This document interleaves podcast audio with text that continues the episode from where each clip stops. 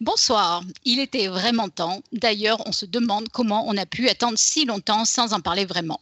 On a bien tourné autour du pot, on en a bien évoqué l'existence, on a bien cité le mot parfois, on a cité le père, fondateur. Et pourtant, jamais nous n'avons eu un vrai dossier sur cette science superbe, passionnante, riche d'informations, mais aussi de leçons pour nous humains. Cette science, voilà comment Pierre la décrit. Étude de tout comportement de tous les animaux. Pourquoi se prendre la tronche? Voilà comment Johan en parle. Donc, la psychologie, la sociologie et l'ethnologie, ce sont des sous-branches de l'éthologie, c'est ça? Et voilà comment moi je la considère elle est au-dessus de tout, c'est la plus noble des disciplines. Donc, vous l'avez sûrement deviné, ce soir, nous sommes hyper heureux de venir parler d'éthologie. Bravo. Et On avait dit qu'on mutait ces, ces, micros. Hein. moi, j'ai muté, moi. Mais j'ai pas fini mon intro, arrêtez Et ce, grâce à notre remarquable invitée Agatha Liévin-Bazin. D'ailleurs, vous la connaissez peut-être. Elle a réalisé de nombreux passages sur Headbank Science. Elle a contribué au livre La science à contre-pied, que l'on vous recommande vivement en passant. Et elle a participé par ses dessins à l'épisode des FameLab pour Podcast Science. Elle est actuellement doctorante à l'Université Paris-Nanterre et elle a pris le temps, entre deux publications à rédiger, de venir passer un moment avec nous pour parler de cette discipline fantastique. Nous sommes le mercredi 14 juin de l'an 2017 et nous sommes honorés et ravis d'accueillir Agatha dans notre émission. Merci Agatha.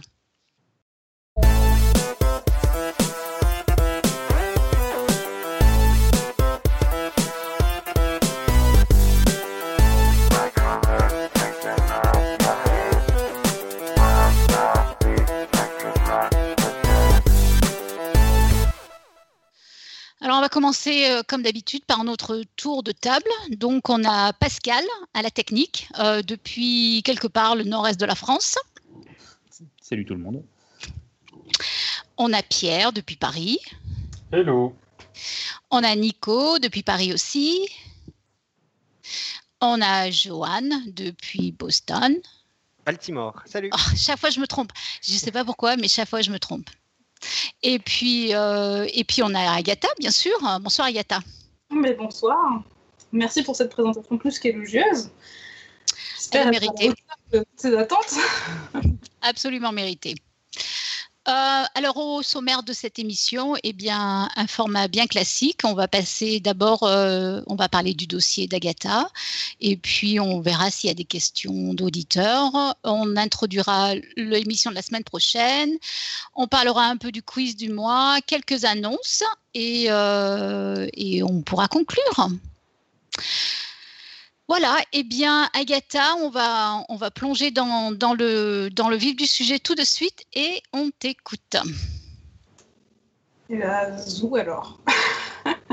alors, je m'excuse par avance de ne pas avoir encore fourni euh, images, illustrations et dossiers, mais ça va venir très vite hein, pour essayer de. Parce y a pas mal de choses, malheureusement, que je vais devoir décrire. Euh, et donc, sans les images, ça peut peut-être euh, venir à manquer. Donc, je, je, ferai mes devoirs très prochainement pour fournir le matériel suivre ces différentes illustrations. Donc, euh, comme j'étais très bien présentée, c'est vrai que je ne vais pas pouvoir dire grand-chose de plus. C'est vrai que moi, je ne suis encore qu'apprentie chercheuse, donc je suis doctorante pour le moment. Euh, je finalise ma thèse et je m'intéresse tout particulièrement à tout ce qui est euh, impact des liens sociaux chez deux espèces d'oiseaux, qui sont donc des perruches calopsites et des choucas, donc la famille des perroquets et des corbeaux. Et je cherche à savoir à quel point ces liens sociaux vont pouvoir euh, jouer un rôle sur tout ce qui est comportement qu'on appelle prosociaux, c'est-à-dire pour améliorer, améliorer pardon, le bien-être d'autrui.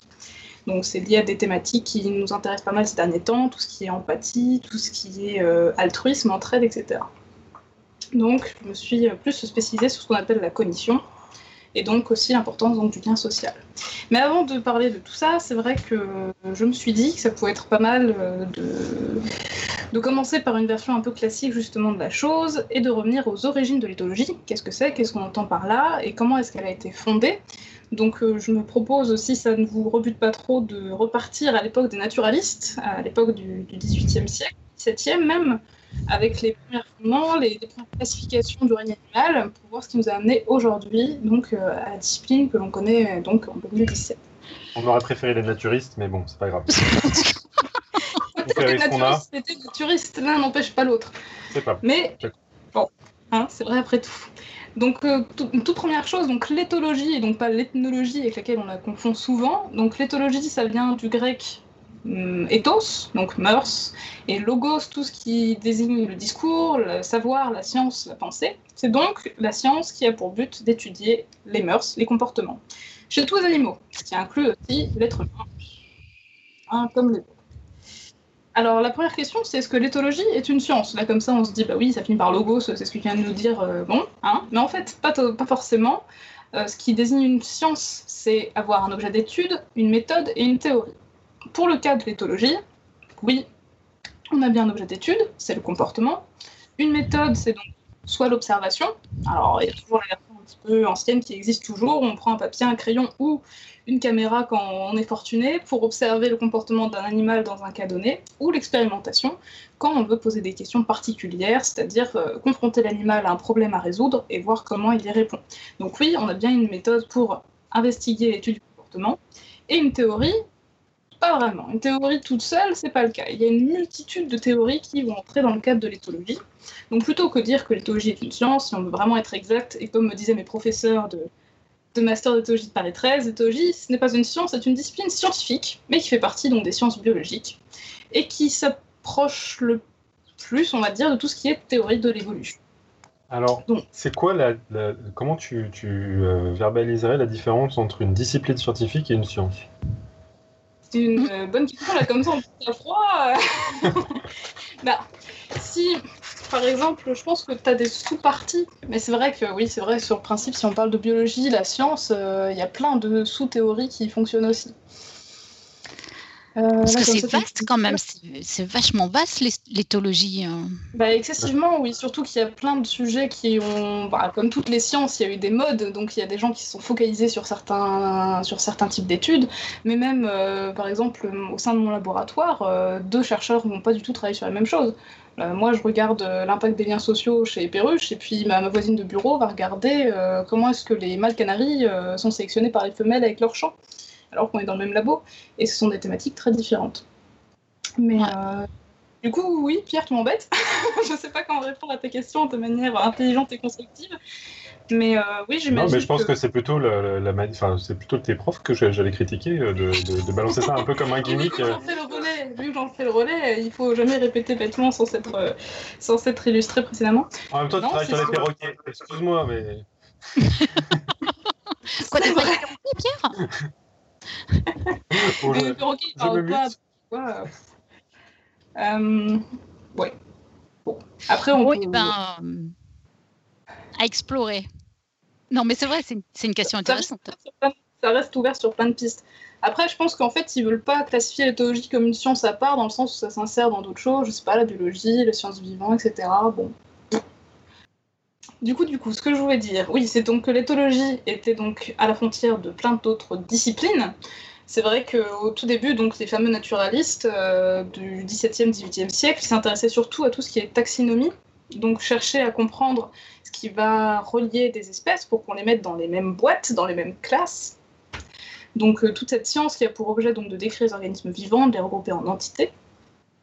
Mais il y a aussi donc plein de, nouvelles théories. Bon, on- je vais essayer de développer ça euh, comme je peux avec mes moyens, parce que je suis pas forcément non plus la personne la plus experte, mais euh, il y a aussi toute une branche qui est l'écologie comportementale, où là on intègre l'animal dans son environnement, où il y a toujours cette idée que euh, faut toujours voir l'animal dans son environnement, voir les, les stratégies, sa flexibilité pour s'adapter au sein donc d'un environnement. Alors qu'on a aussi toute une branche qui est souvent qui dérive de la psychologie comparative, où là le but c'est d'essayer de trouver les mêmes comportements chez des espèces du coup relativement différentes. On a eu beaucoup d'études qui visent à comparer par exemple les grands singes avec les enfants, parce que les enfants justement se rapprochent des grands singes hein, euh, par le fait qu'ils n'aient pas encore acquis le langage articulé. Donc il y a eu toute une vague, pareil, euh, plutôt dans les années 70-60, où on a beaucoup comparé donc l'enfant avec bah, les grands singes tels les chimpanzés notamment. Et puis aussi, bon, il y a tout, plein d'autres choses euh, avec l'éthologie cognitive qui là va être plus spécialisée sur tout ce qui est compréhension des, des mécanismes cognitifs, tout ce qui est apprentissage, tout ce qui est mémoire, tout ce qui est, on va dire, euh, lié aux, capacités donc, cognitives, tout ce qui est cerveau, et qui va se différencier donc, de tout ce que je viens de vous citer précédemment. Donc c'est une très vaste discipline et c'est vrai qu'avant de me jeter là-dedans, je m'étais dit que euh, vous parler des différents courants de pensée, des différentes premières études, c'était une, bonne manière d'essayer d'aborder la chose.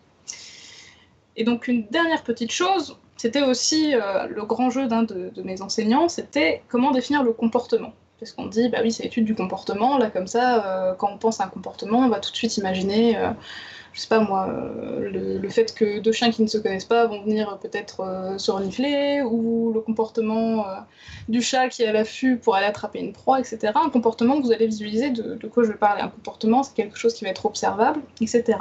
Mais pour être totalement exact, un comportement on définit comme étant donc un phénotype. Donc phénotype, quelque chose donc d'observable, euh, qui va résulter d'une sélection. C'est une des grandes innovations qui va dater des années 50, c'est qu'on définit dans l'éthologie le fait que le comportement, au même titre que l'anatomie, qui a évolué pour répondre à des pressions et pour assurer une meilleure survie à l'animal, eh bien le comportement est aussi le fruit d'une évolution. Donc le comportement, résulte de la sélection naturelle et sexuelle, il a été sélectionné pour donner un avantage à l'individu qui l'exprime, et c'est donc une sortie motrice, un comportement il va être observable, quantifiable, et en général c'est en réponse à un stimulus donné.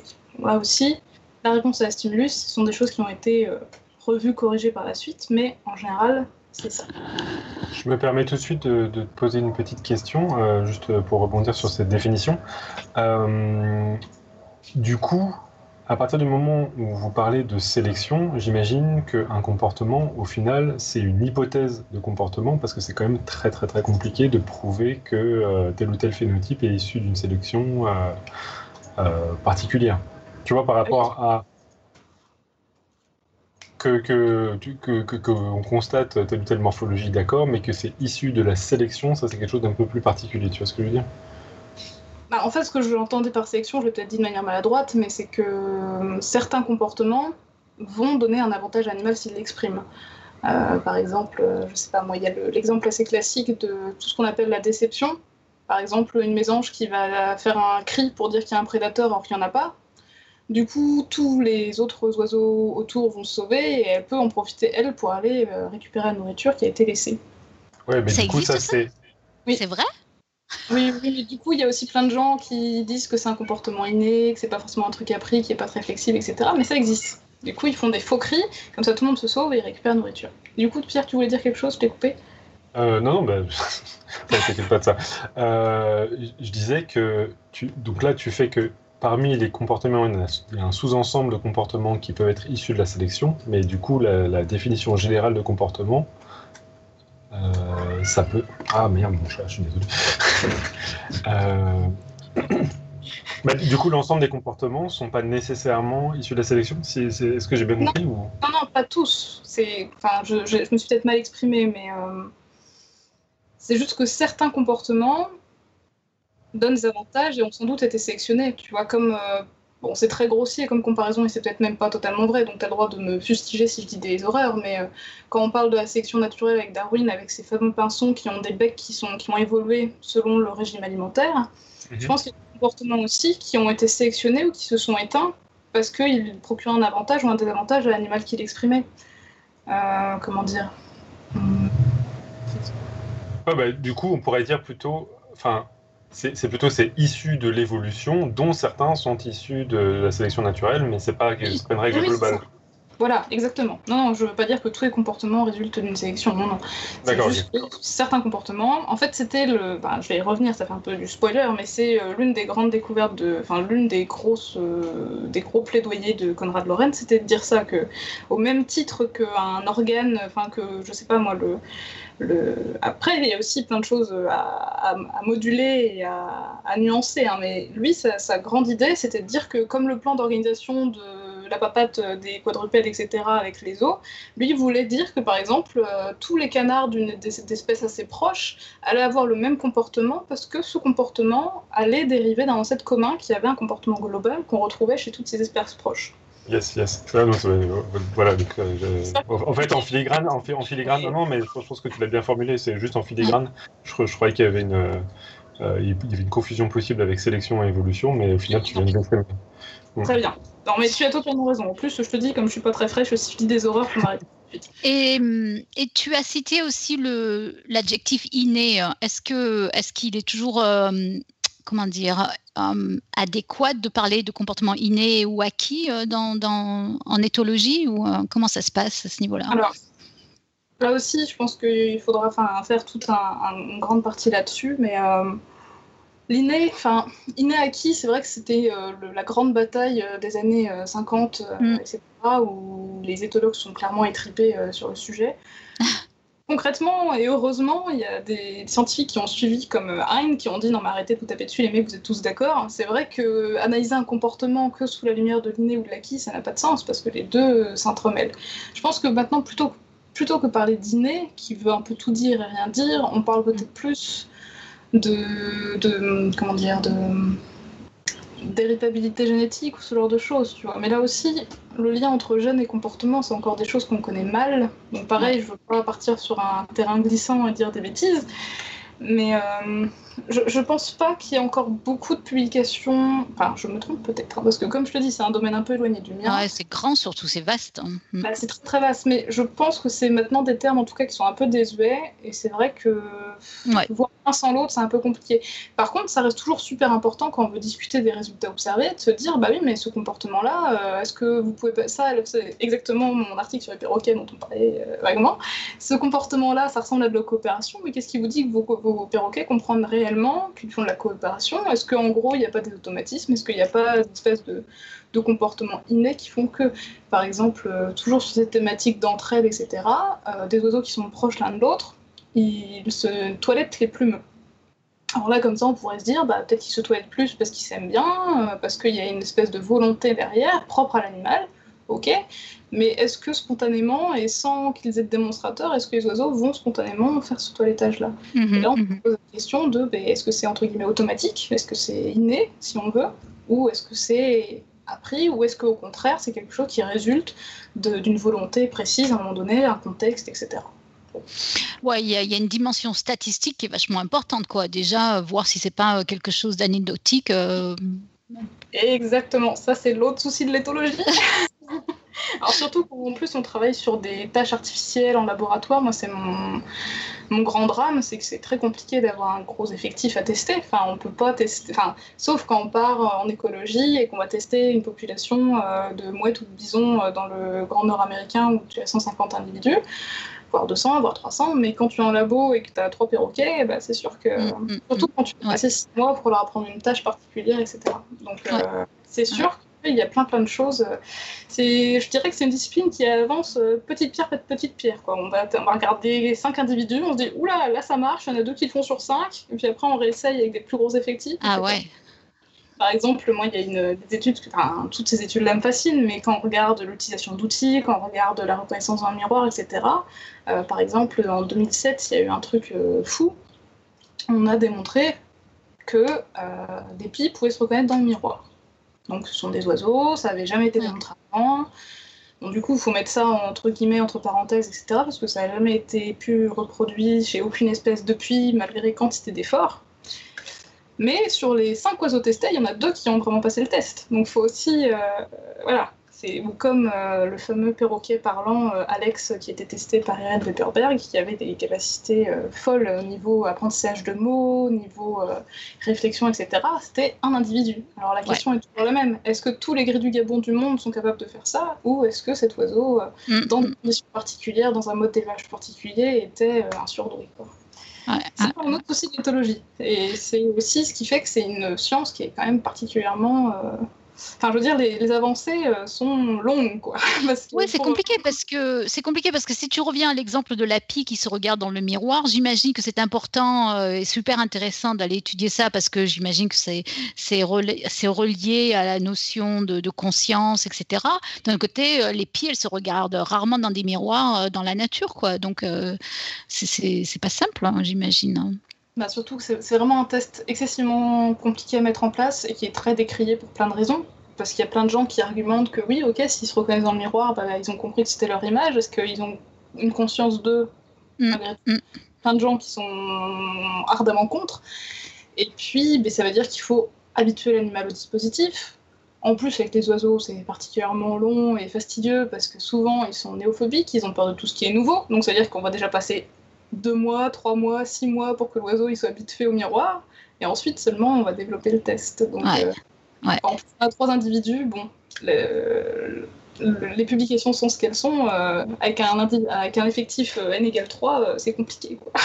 Donc, Non, c'est pas simple. hein. Ouais, effectivement. Mm. c'est une chose passionnante. C'est juste qu'il faut prendre le temps et savoir que ben, des fois, quand on se lance dans une étude, ben, elle pourrait publier que 5 ans plus tard, etc. Donc, bon. Après, ça, c'est un autre sujet sur comment la science fonctionne, euh, le système de publication, etc. Et- pas partir là-dessus tout de suite. Alors, pas- non, non, là, on va pas s'en sortir sinon. Effectivement.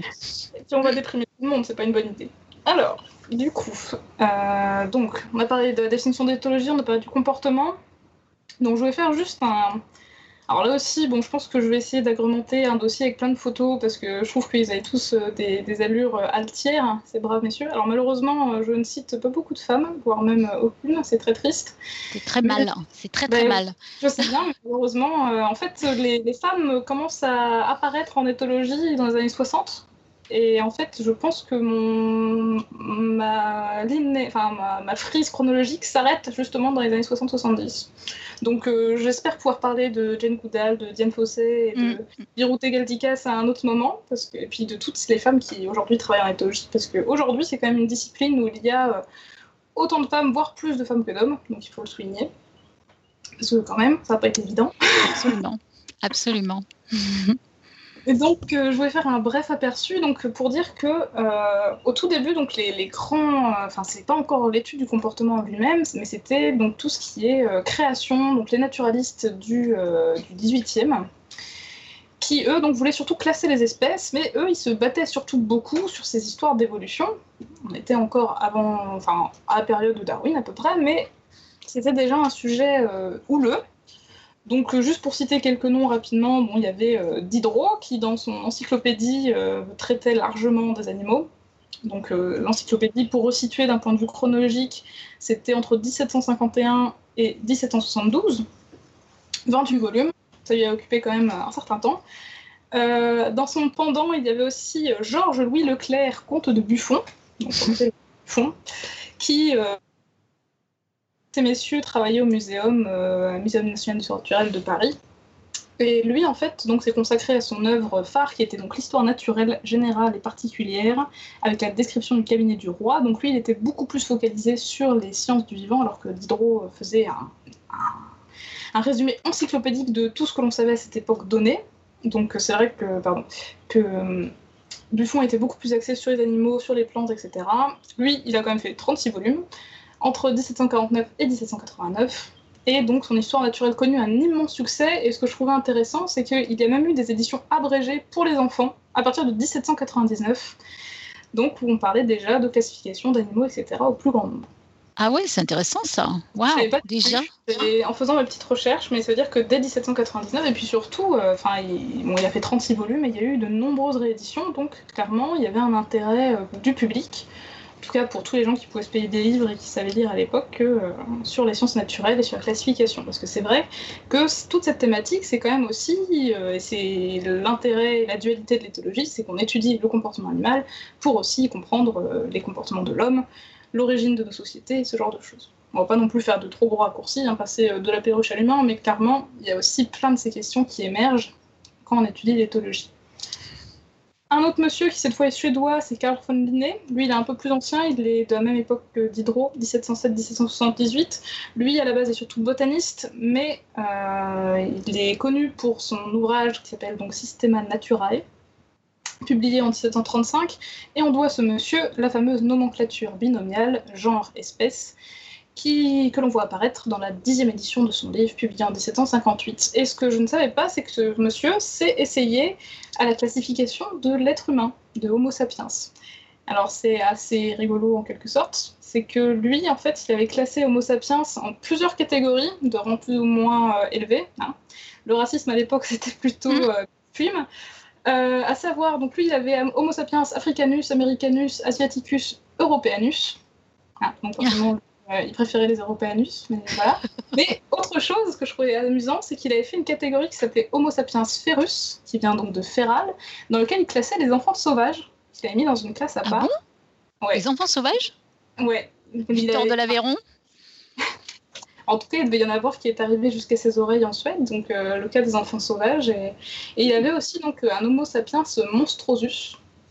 Alors là, toutes les, difformités euh, de la nature, je pense qu'il devait les mettre là-dedans.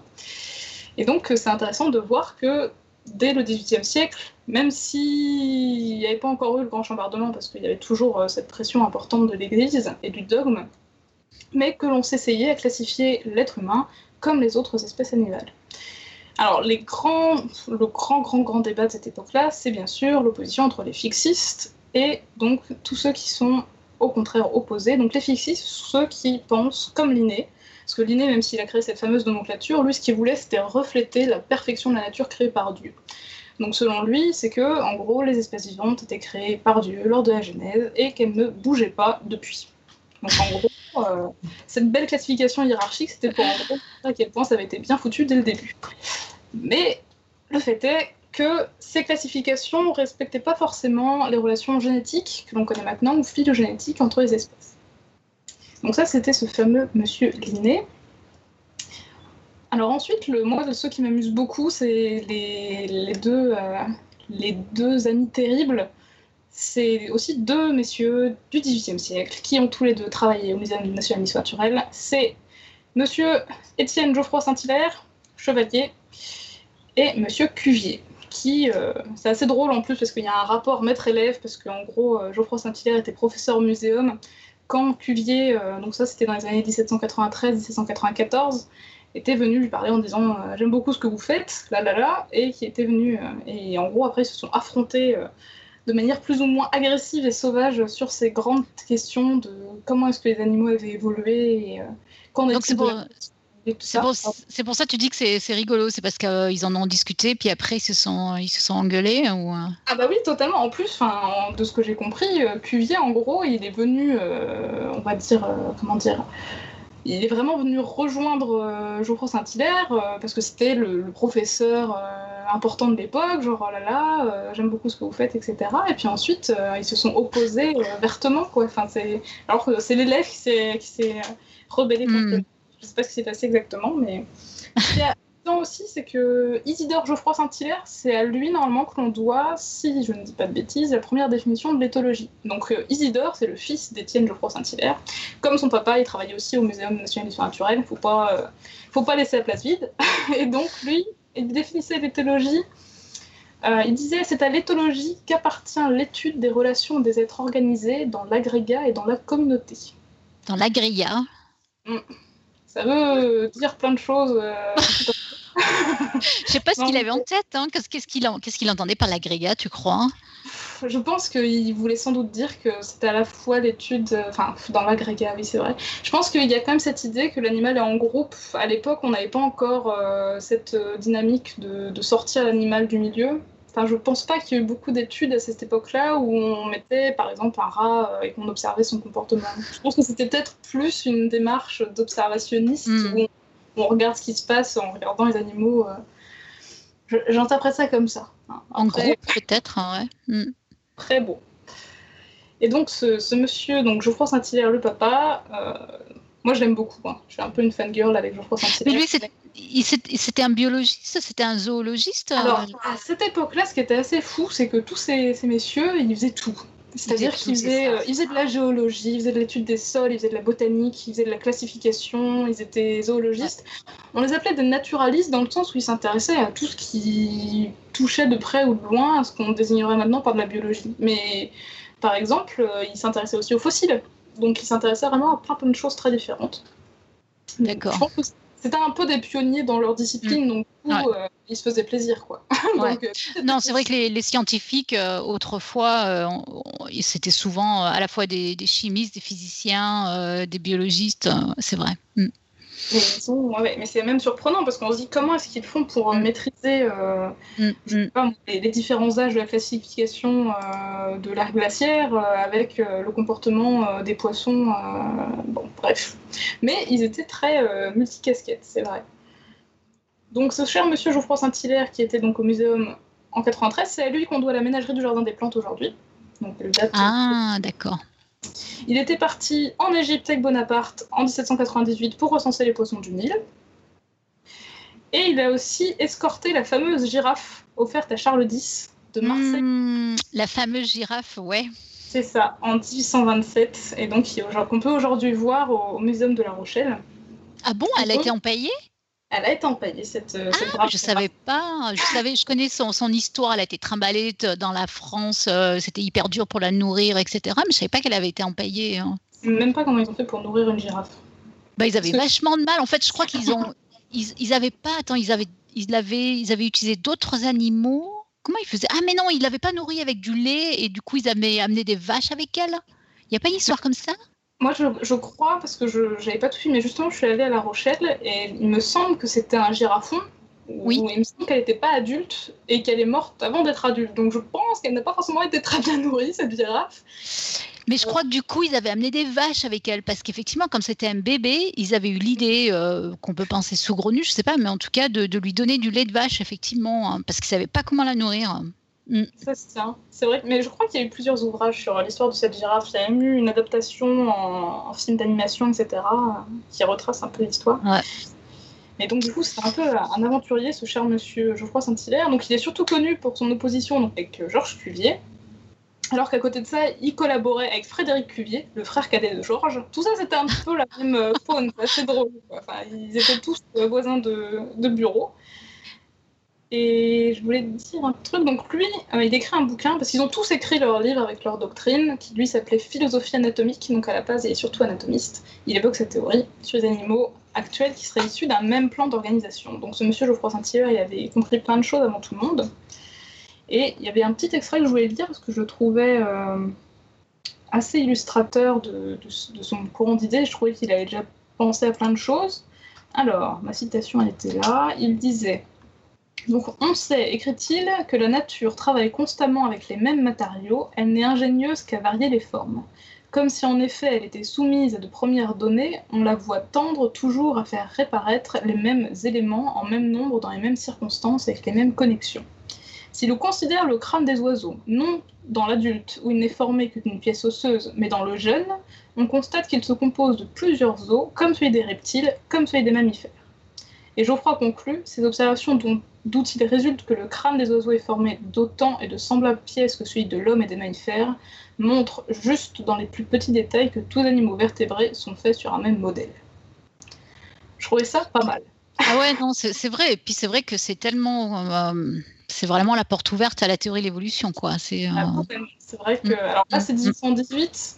Euh, Darwin, si je dis pas de bêtises, c'est euh, 1859 de l'origine des espèces, donc c'est pas encore euh, tout de suite, même si l'idée fait son chemin. Ouais. Ça euh, plutôt intéressant. Ouais. Donc, absolument. Ouais. donc Geoffroy Saint-Hilaire était donc clairement un transformiste, donc dans l'idée qu'on avait un même plan d'organisation qui avait été euh, transformé et hérité selon les espèces par la suite, alors que donc Cuvier était clairement un fixiste. Et donc euh, ce fameux Cuvier avec qui il était euh, clairement euh, fâché par la suite, donc lui à la base c'est un anatomiste comparé, mais c'est lui, j'ai appris ça aussi en faisant quelques recherches, qui a donné le nom à la période jurassique, où il y a tous les fameux dinos, etc. Ah bon? Oui, qui vient du Jura, qui est une région apparemment qu'il affectionnait, qu'il connaissait bien. Donc, il viendrait du Jura. Ah bien. Et c'est lui qui a mis en place le fait de déterminer l'âge d'un fossile grâce à la superposition des couches de sédiments. Donc ils étaient quand même très multitâches, les mecs, parce qu'il était anatomiste comparé, il parlait de... Voilà. Et en plus, donc, il était très axé physiologie, anatomie comparée. Et donc, euh, lui, en effet, il voyait les êtres organisés comme un ensemble, un système clos, et pour lui, il n'y a pas de plan d'organisation commun. Et il y a eu une, une histoire, bon là aussi, je vais pas la- il y a une, une controverse où apparemment ils se sont euh, affrontés euh, publiquement euh, de manière très vindicative entre Cuvier et Geoffroy Saint-Hilaire, qu'on appelle la controverse des crocodiles de Caen, où en fait on avait trouvé des crocodiles fossilisés, donc à Caen, et où on a retrouvé donc des crocodiles qui, qui, en fait, pour être exact, sont des gaviales, je pense, des crocodiles avec un très long nez, et qui ressemblent des crocodiles fossilisés, anciens, hein, qui, qui datent d'il y a longtemps, et qui ressemblent beaucoup donc aux gaviales qu'on trouvait dans le Gange en Inde à cette époque. Et du coup, je crois, Saint-Hilaire disait eh, bah, dis donc, ils se ressemblent tous les deux, peut-être qu'il y a un lien. euh, pas du tout. Donc euh, voilà, voilà. Donc moi, je trouve Ah, ça c'est drôle. cool, ça. Bah ouais, vachement. Bon, Ah après, ouais. de, de querelles de clochers, etc. Mais c'est vrai que la création de la discipline en est remplie de ces querelles.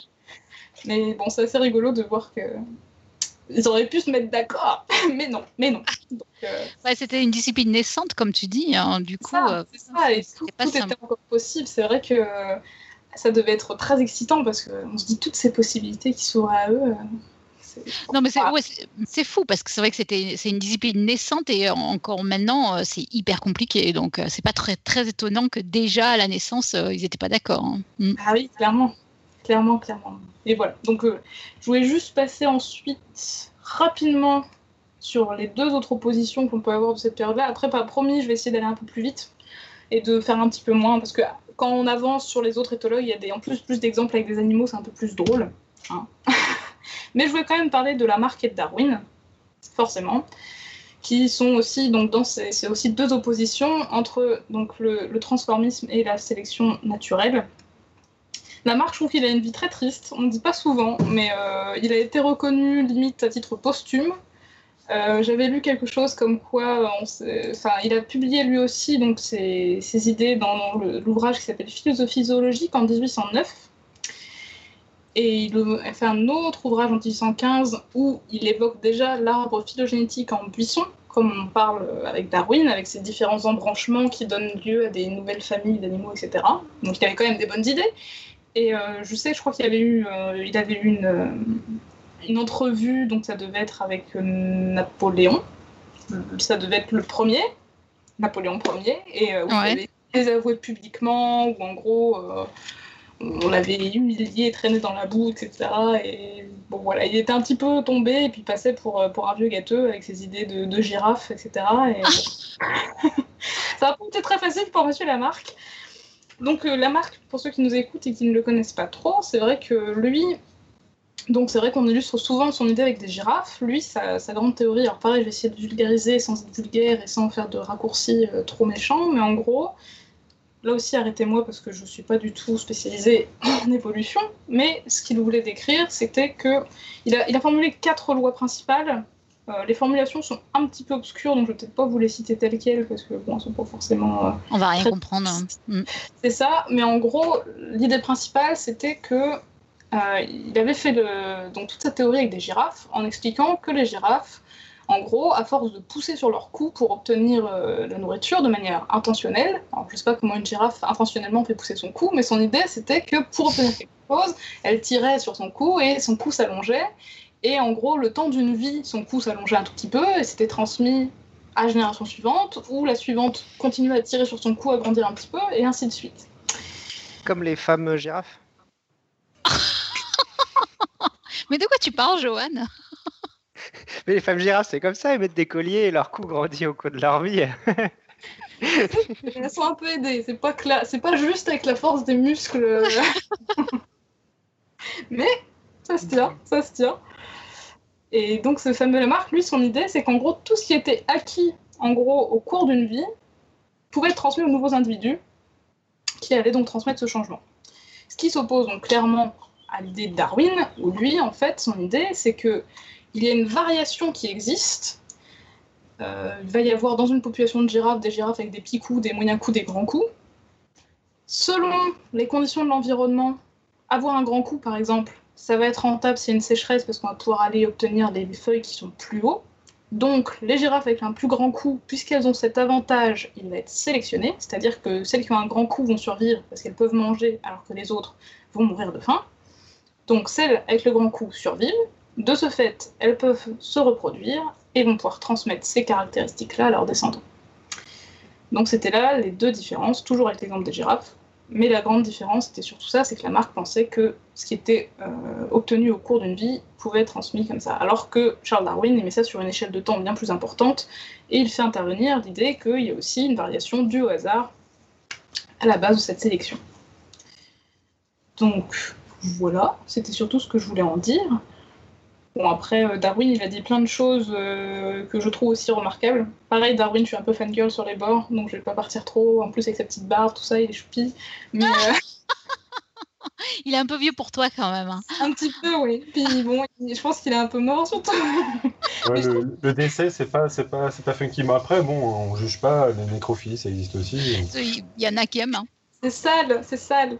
Non, mais surtout, pour, pour, pour, pour parler très sérieusement, après, bien sûr, la théorie de Darwin, il y a plein de choses qu'on a remis en question depuis, etc. Mais je trouve qu'il y a quelque chose d'assez remarquable parce qu'à la base, bon, déjà, il faut remettre dans le contexte, c'est en 1809, Darwin, hein, c'était quand même euh, une autre époque avec euh, d'autres mœurs, d'autres croyances. Et c'était quelqu'un qui, à la base, euh, avait raté ses études de médecine et devait devenir pasteur. Et donc il était quand même bien plongé dans les dogmes religieux et de l'époque. Bon après, son grand-père avait aussi écrit plein de choses sur la section des animaux, etc. Donc ça aidait. Donc euh, Erasmus, si je ne m'abuse. Mais quand même, pouf, il a laissé tomber l'idée de Trévéran. Il a fait son voyage sur le Beagle pendant 5 ans. Donc il avait à l'époque 23 ans, truc comme ça. Pouf, il a voyagé dans par le monde. Il a été malade toute sa vie parce qu'il été piqué par plein de trucs exotiques euh, qu'on ne pouvait pas soigner à l'époque. Et après des années de réflexion, il a donc pondu l'origine des espèces en 1859, avec cette histoire de sélection naturelle et de sélection sexuelle. Donc la sélection sexuelle aussi, où certains euh, caractères vont être favorisés par les femelles, comme cette fameuse traîne du pan qui est très handicapante parce que les oiseaux volent moins bien, ils sont ultra visibles, mais vu qu'ils sont plus sexy quand ils ont des longues plumes, les femelles s'accouplent davantage avec eux, et donc c'est aussi un caractère qui est transmis aux générations suivantes. Donc plein de choses que moi je trouvais assez brillantes. Il y avait Wallace aussi dont on ne parle jamais, qui Mm. était euh, là aussi un peu dans la relation euh, maître-élève de Cuvier et Geoffroy Saint-Hilaire, puisque Wallace, en gros, bon, il est plus jeune, mais il était parti lui en Asie et il était arrivé aux mêmes conclusions que Darwin. Et il lui avait écrit en disant Bah, en fait, euh, je pense que j'ai une idée, c'est qu'il y a une sélection naturelle. Et Darwin était bien parce que ça faisait 20 ans qu'il travaillait là-dessus en secret dans ses manuscrits. Mais malgré tout, ils ont quand même échangé et ils ont réussi à publier. Et Darwin était plus révolutionnaire dans le sens où il voulait davantage intégrer l'être humain dans cette fameuse sélection, contrairement à Wallace qui était un peu plus frileux.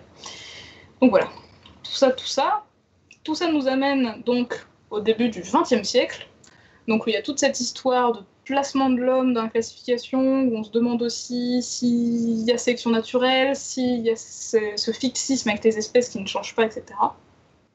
Donc tout ça faisait encore rage, c'est vrai que Darwin, on pourrait revenir dessus, mais ses écrits ont fait grand bruit. hein.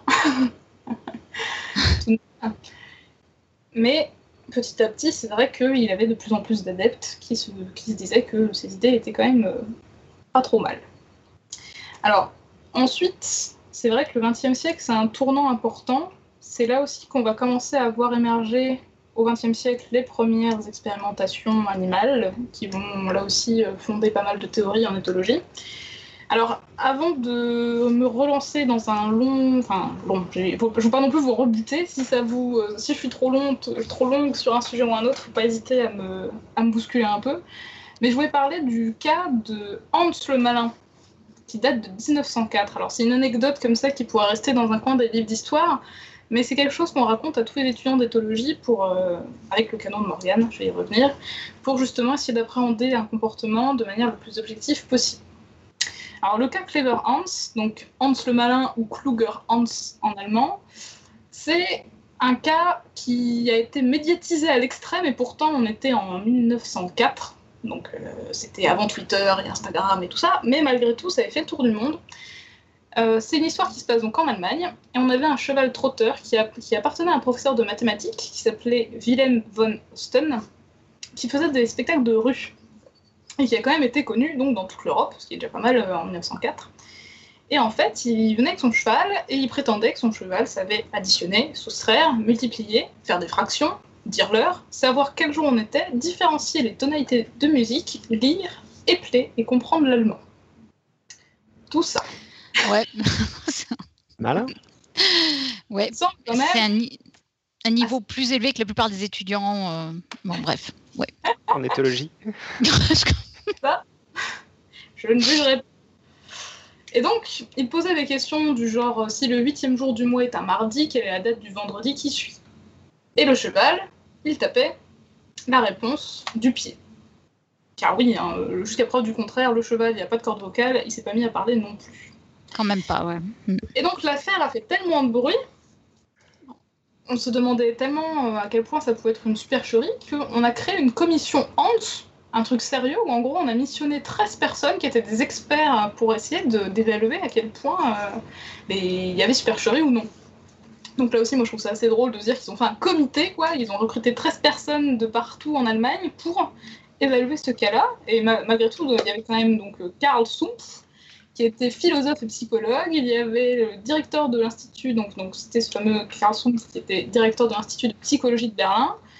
Euh, le zoologiste qui était Oskar Einroth. Un vétérinaire, plusieurs officiers de cavalerie donc qui étaient habitués à côtoyer des chevaux. Et Paul Bush, qui est directeur de cirque. Ah ouais, dis donc, ils ont fait ça sérieux. Hein. Ils l'ont pris très très au sérieux. Ouais. Et euh, surtout, en fait, donc il y avait surtout donc le zoologiste et le psychologue qui ont vraiment mis en place une méthodologie sérieuse, rigoureuse, pour tenter de découvrir donc les fameux secrets de Hans.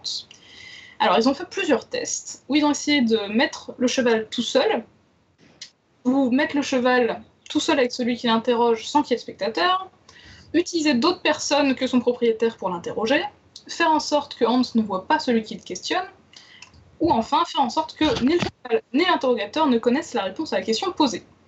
C'est ce qu'on appelle une méthode en aveugle, qui existe encore aujourd'hui, par exemple quand des étudiants doivent analyser des vidéos, pour pas être biaisés en se disant ah bah oui bah le bouton rouge c'est ça que l'animal devrait choisir. En général, on leur donne pas du tout le, but de l'expérience, vo- savoir ce on leur donne juste les variables qu'ils doivent euh, coder, euh, enregistrer, etc. pour qu'il n'y ait pas du tout d'influence de l'expérimentateur. Et ce qui s'est passé, c'est que justement, Hans, eh bien, euh, il se trompe quand il ne voit pas son interrogateur, quand la distance avec ce dernier augmente, ou quand le questionneur ne connaît pas lui-même la réponse à la question. Donc, qu'est-ce qui se passe? Quelle est donc la raison? Alors, ce qu'ils ont observé, en tout cas ce que Pfungst a déduit, c'est que le questionneur, d'une façon ou d'une autre dans son comportement, devait signaler à Hans quand il doit commencer ou quand il doit arrêter de taper du sabot. Il a même publié toutes ses conclusions en 1907 dans un ouvrage qui s'appelait Clever Hans, The Horse of Mr. von Osten, un titre original s'il en est. Et il avait observé donc que si l'interrogateur inclinait la tête, le cheval commençait à frapper du sabot, s'il redressait la tête, il s'arrêtait, et euh, si la tête du questionneur était penchée, plus Hans frappait vite. Et donc en effet, ce qu'il a pu constater, c'est que ce cheval, il savait pas compter, il savait pas dénombrer euh, quel jour on était, mais il était excessivement doué pour repérer des changements dans son auditoire. Notamment, on s'est rendu compte qu'il regardait le relâchement musculaire de l'interrogateur. C'est-à-dire que quand on posait une question, par exemple 5 moins 2, eh bien en gros, il y avait une tension musculaire chez la personne qui posait la question jusqu'à ce qu'il ait tapé le bon chiffre. Et une fois qu'il avait atteint le bon chiffre, pouf, il y avait une espèce de relâchement qui faisait que le cheval arrivait au bon chiffre. Et même chose, quand il y avait un public, pareil, vous pouvez sentir la pression, etc. Apparemment, il se basait aussi sur d'autres indices comme la dilatation des pupilles ou des narines et des indices auditifs. Et donc, Ce qui, ce qui en soi est en fait euh, incroyable c'est- quand on y pense. hein. Parce qu'on est là, genre, ah bah en fait il sait pas compter, oui, mais il sait quand même faire pas mal de choses. Bah, C'était un psychologue, ce cheval. Mais surtout qu'il faut toujours remettre dans le sens, euh, c'est vrai qu'on raconte toujours ça, c'est que quand on étudie un animal, il faut vraiment dire que c'est même si on a toujours nos projections d'humains dessus, c'est c'est un alien. C'est- Il faut le considérer comme ayant des habitudes différentes, un mode de vie différent, une biologie différente. Et c'est vrai que qu'un cheval soit capable aussi bien d'interpréter des, des- des signaux aussi fins et chez une autre espèce que la sienne, c'est ultra balèze. Ah, Mais en fait, du coup, moi, ça me fait. Je, je me demande, est-ce que tous les chevaux sont capables de faire ça finalement? Ah, c'est une très bonne question.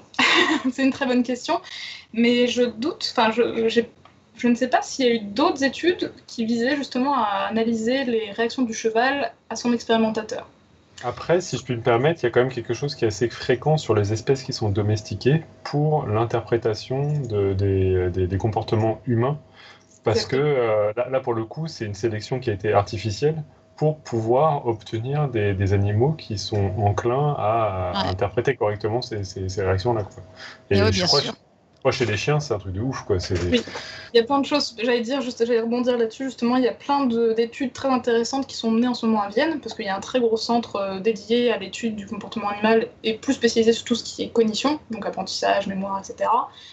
Pour comparer les loups et les chiens, et plein de choses très intéressantes sur le fait que, par exemple, euh, des- les loups, au niveau du pointage, bah, ils étaient nuls, quoi. C'est-à-dire le pointage, on leur montre du doigt où ils doivent aller pour trouver, par exemple, une récompense.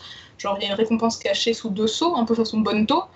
Euh, et il y a un expérimentateur qui désigne où est la nourriture. Le chien, il se pose pas la question, même si c'est un chien qui est pas au contact de l'humain tous les jours, il y va, alors que le loup, bah, il va pas être très bon, quoi. Parce que justement, ce sont des, comme tu disais Pierre, ce sont des comportements qui sont sélectionnés artificiellement pour que l'animal domestique ben, réponde euh, aux sollicitations de l'humain.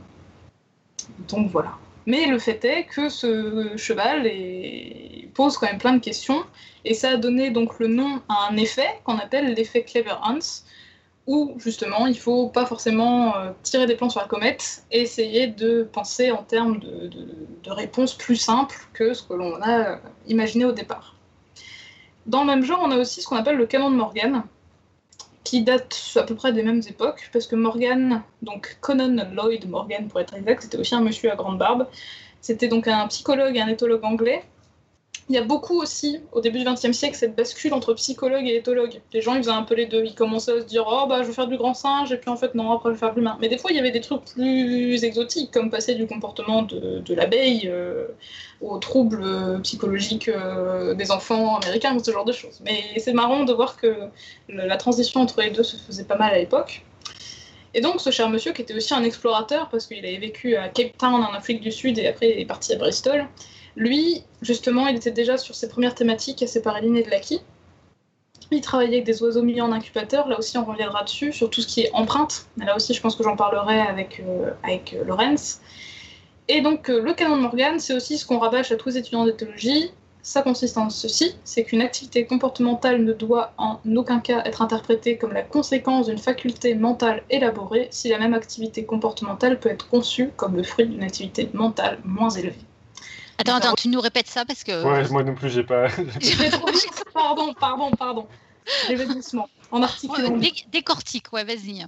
Alors, une activité comportementale ne doit en aucun cas être interprétée comme la conséquence d'une faculté mentale élaborée si la même activité comportementale peut être conçue comme le fruit d'une activité mentale moins élevée. Donc C'est une sorte de rasoir d'Occam en fait. euh, Une quoi? Une... Qu'est-ce que tu as dit, Joanne Une sorte de rasoir rasoir d'Occam. d'Occam. Le rasoir d'Occam, c'est que euh, si tu peux pas, enfin, et qu'il faut éviter de faire des théories scientifiques qui sont euh, plus compliquées, euh, si tu peux euh, euh, trouver une, enfin, c'est que le- une version plus simple. une version plus simple. Oui. Enfin, je sais pas comment elle avait là. Il faudrait que j'arrive à trouver une En gros, si tu as une, si tu as, il faut privilégier l'hypothèse la plus simple par rapport à une hypothèse, une hypothèse compliquée. Exactement. C'est dans Voilà. Doctor House, c'est à chaque fois, il choisit toujours la, la- la solution. Mais non, mais c'est surtout dans Contact. Putain, mais Johan Le mec T'as des Johan références, Joanne? Pétard mais, mais le mec, il préfère, euh, il préfère parler de Dr House par rapport à Carl Sagan, mais toi, tu, tu es envoyé là, qu'est-ce qui se passe? Mais c'est mais facile, dans, sais- dans les trucs qui mais- parlent d'extraterrestres, tu parles Mais toujours il du, habite aux États-Unis, le pauvre. C'est rigolo dans Doctor House, à chaque épisode, il y a toujours quelqu'un qui propose un truc avec trois maladies et à chaque fois, il leur dit non, il y a toujours une explication avec une maladie et il le trouve à la fin, il a gagné. Bref, ça me fait rigoler. C'est ça que je pense quand j'entends Razor de Désolé. Une plus simple. Très bien. Bon, bien, est-ce que c'était ça donc euh, ce que tu voulais dire, euh, Agatha C'était qu'il fallait euh, privilégier l'explication la plus simple? À la plus compliquée, exactement. C'est ce que disait ce monsieur Morgan. Parce que en plus, c'est vrai que là aussi, bon, je vais y revenir parce que je n'arrête pas d'annoncer des trucs. hein, J'ai l'impression d'être super lente. Vous me le dites. Non, hein, mais c'est c'est bien, c'est c'est bien. c'est- Je pense que ça veut dire qu'il va falloir que tu reviennes, mais bon, on en reparlera plus tard. très bien. Ok. Tu fais comme moi et tu fais une émission de 3 heures, vas-y, tranquille. hein, Moi, je suis pas sûre d'avoir euh, assez de bouteilles pour tenir 3 heures, mais non, je pense que bon, j'ai encore là. Tu veux dire que tu bois pendant l'émission On peut te faire livrer des bières. hein. en plus, je bois, je bois, c'est vrai. mais, euh, Et qu'est-ce que je voulais dire du coup et tout ça? Voilà, voilà, il a dit des bêtises et maintenant je sais plus où j'en suis. Hein Euh, oui, c'est ce que je voulais dire avec les histoires de boîte noire. Parce que, en plus, ce que veut dire sans doute Morgan, qui est donc psychologue de formation, c'est que dans le comportement, il y a plein de choses auxquelles on n'a pas accès, et c'est ça aussi qui va diviser les seconds courants de pensée dont je vais vous parler juste après, c'est qu'il y a différence entre ce qui se passe au niveau de l'état mental de l'animal, qu'est-ce qui se passe dans sa tête, quel est son ressenti émotionnel si on parle d'émotion, mais ça c'est un truc qui est venu bien plus tard, de ce que l'on observe effectivement. Parce qu'un animal qui va faire quelque chose en particulier, je sais pas moi par exemple, il y a un comportement qui a été très étudié où par exemple les oies roulent les œufs. C'est-à-dire que même si on met un œuf pouf, euh, alors ça s'explique, elles vont rouler l'œuf pour le remettre dans le nid, pour le couver, etc. Mais des fois elles font des trucs euh, absurdes, c'est-à-dire qu'elles font ce comportement-là sans qu'il y ait d'œuf. Ah. vide de sens. Alors ça c'est un truc que Lorenz et Tim Bergen ont beaucoup abordé. Et du coup, ok, on observe le comportement d'un point de vue observable, euh, objectivable. L'oie fait un comportement de roulage d'œuf, elle fait la même chose sans l'œuf, mais qu'est-ce qui se passe d'un point de vue interne? Quelle est, son, quelle est cette fameuse boîte noire mentale que donc les behavioristes ont totalement euh, Mais le fait est, je pense que Morgan, il, a aussi cette notion-là de se dire Ok, on peut penser, moi c'est notamment mes thématiques, hein, c'est vrai que moi je suis fascinée par tout ce qui est euh, ce qu'on appelle euh, la théorie de l'esprit. La théorie de l'esprit, je fais un speech rapide parce que là aussi je peux parler des heures dessus, mais la, théorie de l'esprit, c'est un truc qui, chez nous apparaît autour de 2-3 ans, pas non plus super inné, et c'est en gros, il y a trois niveaux. Le premier, c'est l'attribution de perception, c'est-à-dire qu'on est conscient que quand on parle fort, ben, le voisin qui est là-bas au bout, il va vous entendre. Ou que euh, si on ne marche pas sur la pointe des pieds sur un escalier, eh bien, il va y avoir du bruit. C'est-à-dire qu'on est conscient que les autres peuvent nous entendre ou euh, nous voir. En gros, on peut être perçu par quelqu'un d'autre. C'est le premier niveau. Ensuite, il y a l'attribution d'intention. C'est par exemple, si on voit quelqu'un se pencher en tendant le bras vers un objet, on va être capable d'inférer le fait qu'il veuille attraper cet objet. On est capable d'inférer ce que l'autre veut faire. Et le plus compliqué, le niveau au-dessus, c'est ce qu'on appelle l'attribution de savoir. C'est-à-dire qu'on sait que quelqu'un d'autre sait. Un exemple que là on peut donner, euh, quand on parlait de contact, etc., et de Dr House, je sais qu'il y a eu euh, entre Pierre et Johan sur l'origine de la référence, parce que j'ai et je sais que chacun a gardé en mémoire cette interaction. Et ça, ce sont des choses qui sont très difficiles à tester d'un point de vue expérimental, parce que comment est-ce que, alors pour tout ce qui est savoir, enfin tout ce qui est pardon euh, perception, on peut diffuser des, bruits plus ou moins forts, voir comment l'animal va y réagir. On a déjà fait des choses très intéressantes. Il y a un primatologue qui a fait des, des manips. Euh, euh, où on cachait la vision à certains individus en leur laissant la possibilité d'aller chercher une nourriture, mais en mettant quand même une pression, c'est-à-dire qu'on va mettre un, dominant singe à côté qui est prêt à lui casser la figure s'il le voit faire, etc. Donc pour motiver le fait d'être vu ou pas vu. Il y a eu plein de choses de faites, mais pour tout ce qui est attribution de savoir, c'est excessivement compliqué. comment savoir si l'animal ben, il va euh, faire ce comportement-là? Bah, pour une raison toute simple, qui peut être bah, il a un intérêt à bouger cette truc-là à tel endroit, par exemple. Euh, les comportements de, cache. Les, corbeaux sont super doués pour prendre la nourriture et la cacher dans un coin. Mais on peut se dire, si un corbeau recache la nourriture ailleurs, est-ce que c'est parce que bah, c'est automatique? Il va le cacher ailleurs comme ça pour minimiser le, risque d'être pris? Ou s'il est observé, est-ce qu'il va recacher plus s'il sait qu'il a été observé par un autre? Et il y a eu plein d'expériences faites là-dessus, notamment par une équipe euh, à Cambridge en Angleterre, et il y a des choses fascinantes, mais il y a toute cette question de, justement, ce sont des processus mentaux pour la plupart. Alors comment est-ce qu'on fait pour accéder à ce genre de choses? Non, mais attends, attendez, on, a eu la réponse alors? Si le sable et les corbeaux, ils vont cacher plus de nourriture ou non? Alors, il y a eu des expériences qui ont été faites avec des jets, bon, c'est aussi la famille des corvidés, où il y, a, plein de trucs fascinants. Euh, si tu veux, à l'occasion, je pourrais te donner les références. Euh, notamment, il y a une manip où, pareil, on leur donnait des bacs à glaçons, remplis de sable, donc plein de petits trous, et on leur donnait des verres à cacher. Et on mettait un oiseau cacheur qui était observé ou non par un autre. Et en fait, il s'avère que l'oiseau, quand il est naïf et que personne ne lui a jamais appris à le faire, il va pas recacher sa nourriture. Mais s'il est observé, il cache davantage. Et ce qui est encore plus fort, c'est que si l'oiseau n'a jamais été voleur lui-même, s'il est naïf, si c'est un noob fini, eh ben il se fait, va pas recacher parce que, ben, en théorie, euh, il n'a pas l'idée de se faire voler. Alors que ceux qui ont déjà été voleurs vont recacher par ailleurs. Alors on peut projeter l'idée que s'ils recachent alors qu'ils sont voleurs, c'est qu'ils se mettent à la place de l'autre en se disant ben, j'ai été moi-même le voleur, qu'est-ce qui empêche celui qui m'observe en ce moment de venir me cacher mes... enfin, de venir récupérer ma nourriture dès que j'aurai le dos tourné? Donc ça, c'était des manips qui ont été faites dans les années... C'est assez récent, hein, c'est... fou, hein 2006, 2007 Donc maintenant, ça a une petite dizaine d'années, mais euh, ce sont des choses qui. Enfin, puis il y a aussi des idées de représentation mentale du temps. Enfin, il y a plein de trucs fascinants avec euh, les corvidés, les jets, les, les perroquets, tout ça.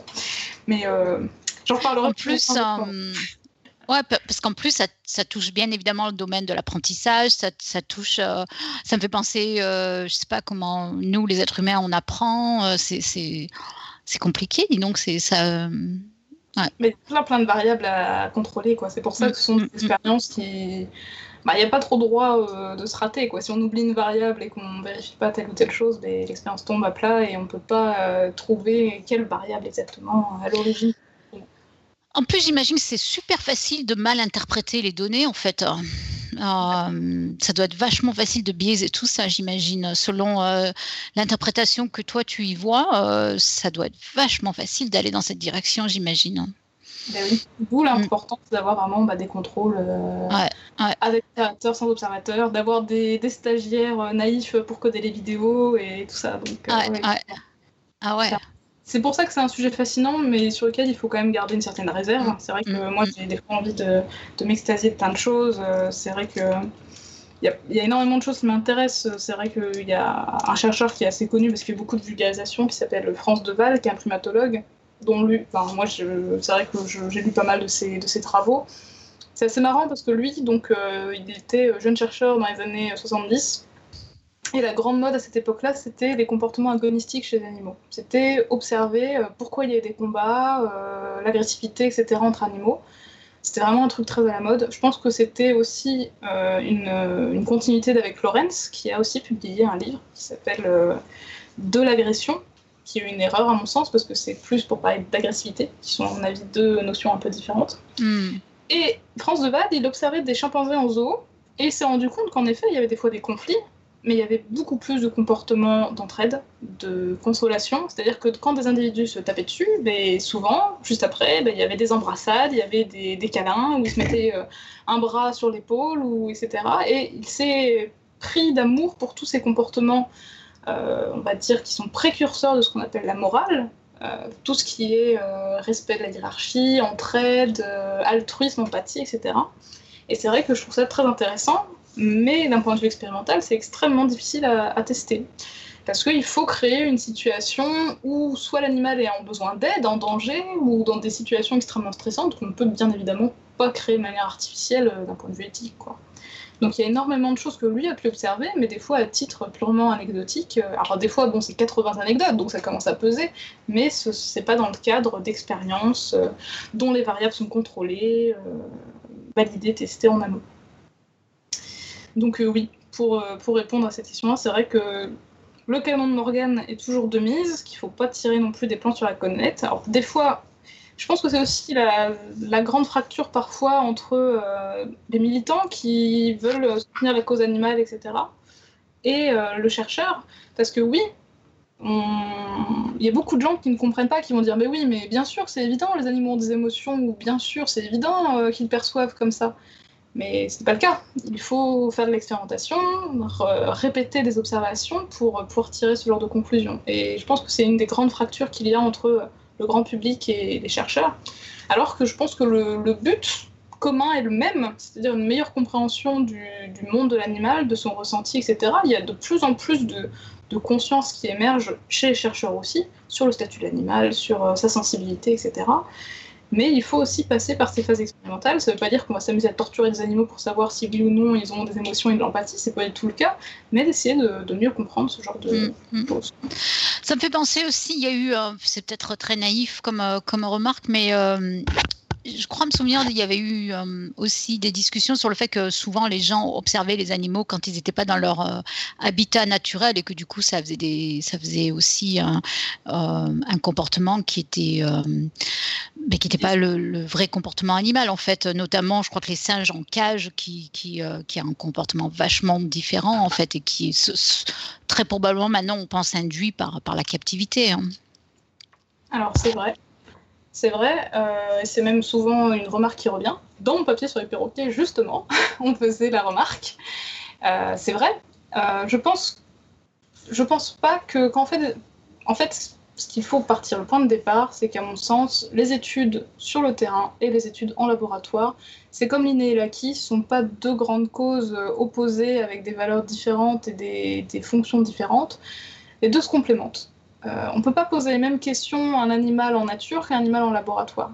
Moi, par exemple, euh, tout ce qui était empathie, euh, je devais apprendre à des oiseaux artificiellement à ouvrir des boîtes pour libérer des récompenses, ce genre de choses, donc des, des choses très artificielles pour des oiseaux, avec lesquels ils seraient sans doute jamais confrontés en milieu naturel.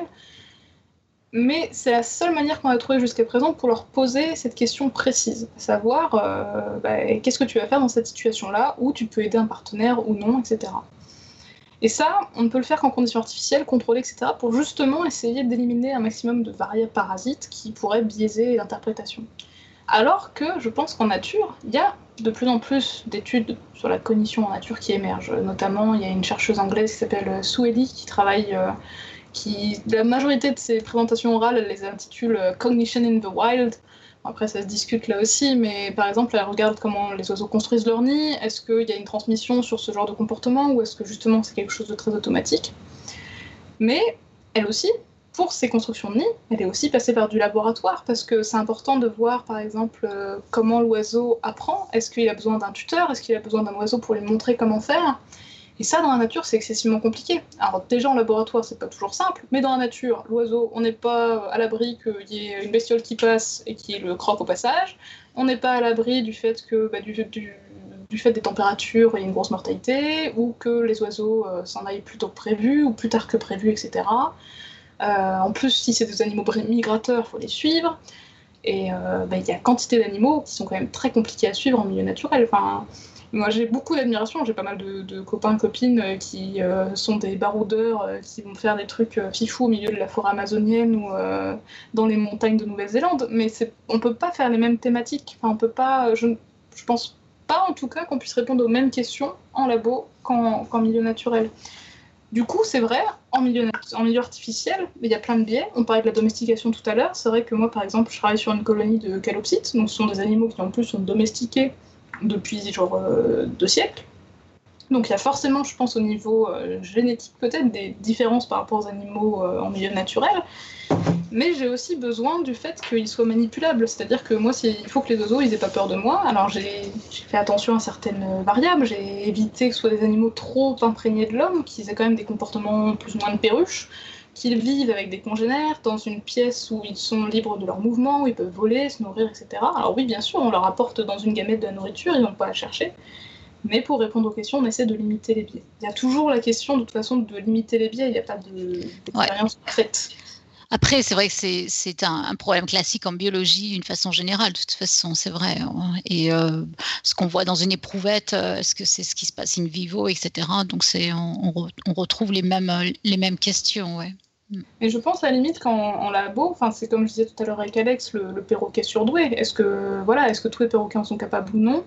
Je pense qu'avec cette, cette première approche en labo sur des animaux captifs slash domestiqués en conditions artificielles, ça peut quand même déjà donner un premier aperçu de ce que ces animaux sont capables potentiellement de faire ou non. Et après, rien n'empêche pour les motiver et les financer d'aller essayer de tester ça en nature. Des fois, il y a même les deux. Et c'est plutôt intéressant de voir justement euh, la confrontation des deux. Donc voilà, qu'est-ce que je voulais dire d'autre avec tout ça? On a digressé euh, de manière, de manière sévère, mais je pense que c'était important euh, de, de le rappeler aussi, parce que c'est vrai que Ouais, ouais. c'est vrai que l'éthologie, euh, même si je pense, et c'est moi j'en suis ravie parce que j'aime bien en parler euh, avec le plus grand nombre, parce que c'est quelque chose de fascinant, c'est le plus beau métier du monde, c'est juste que comme tous les, les, domaines scientifiques, c'est toujours un peu compliqué de l'exercer à plein temps, mais euh, l'avantage de l'éthologie, je pense que c'est quelque chose qui va parler euh, au plus grand nombre.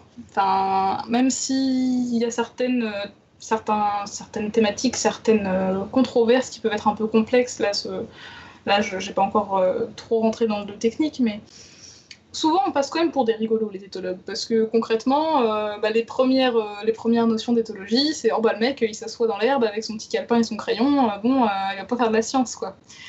Alors que, hein, voilà, justement, comme je disais, il y a plein d'expériences qui demandent au niveau méthodologique, au niveau de la, de la création des protocoles expérimentaux, des questions que l'on se posait et que l'on pose à l'animal, mais il faut être excessivement rigoureux.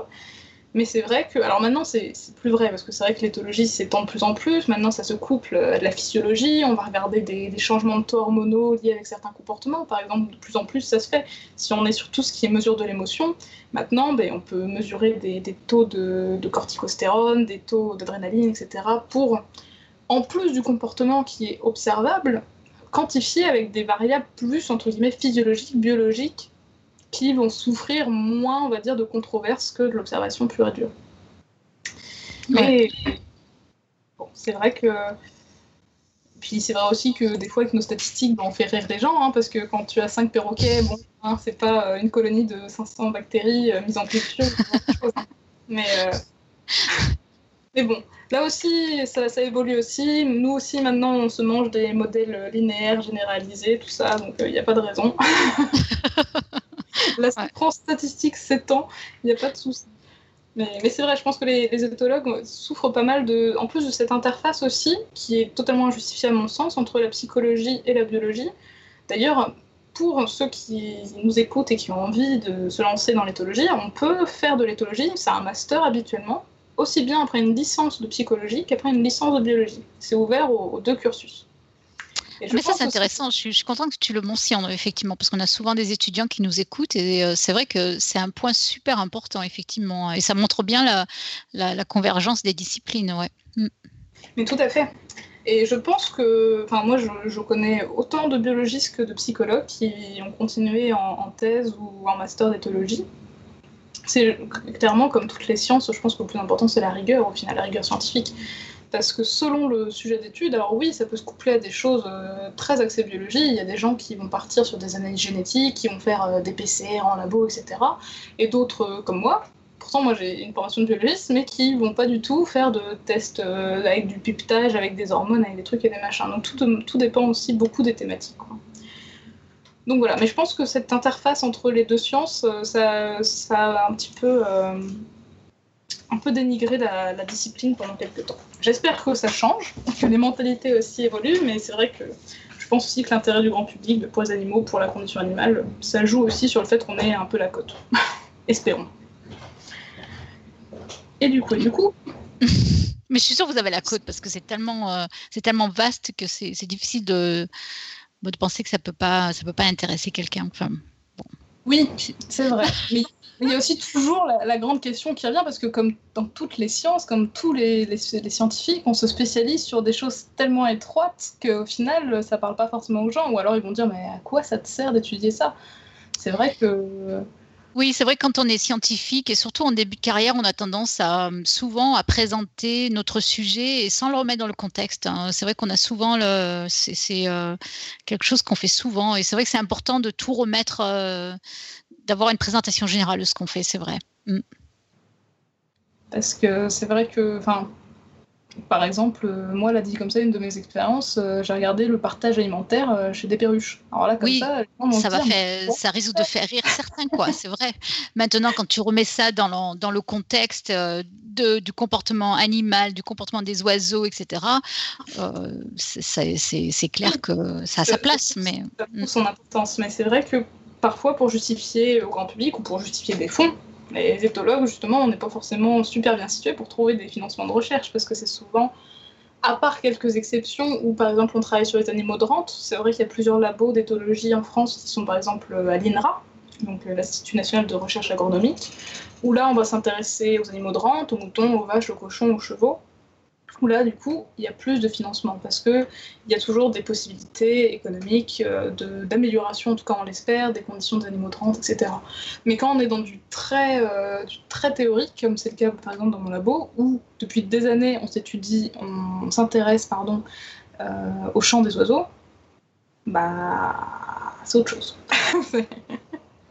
Ça déchaîne pas toujours les foules, alors qu'il y a plein de choses excessivement intéressantes et qu'on ne connaît pas encore, même si le chant des oiseaux c'est quelque chose qui passionne les humains depuis euh, des centaines d'années. J'ai un copain, c'est le- cousin dont c'est le métier, le chant des oiseaux. Il écoute euh, ça pour vérifier que euh, y a des, avant de construire des autoroutes, par exemple, il est chargé de repérer les espèces d'oiseaux en les écoutant.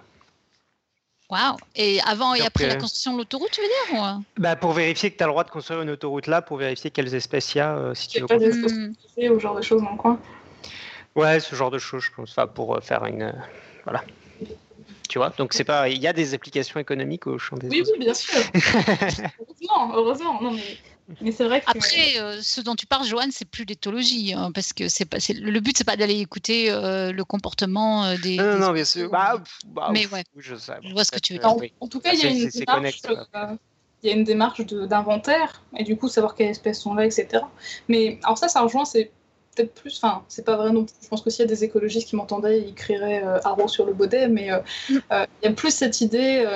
Il y, a- y a vraiment tellement d'études différentes que des fois, oui, Ouais. c'est du comportement, mais euh, des fois, c'est aussi couplé. euh, moi, j'ai déjà vu des études passées où c'est par exemple juste voir euh, l'interaction de deux espèces dans un milieu donné et voir comment ces espèces vont trouver leur nourriture.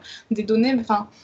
Alors, c'est un comportement, c'est vrai, c'est regarder comment les animaux vont exploiter une parcelle pour trouver des ressources, etc. Mais c'est des comportements, entre guillemets, très, très simples, en fait. Il y a plein de gens aussi qui sont spécialisés sur les comportements de reproduction.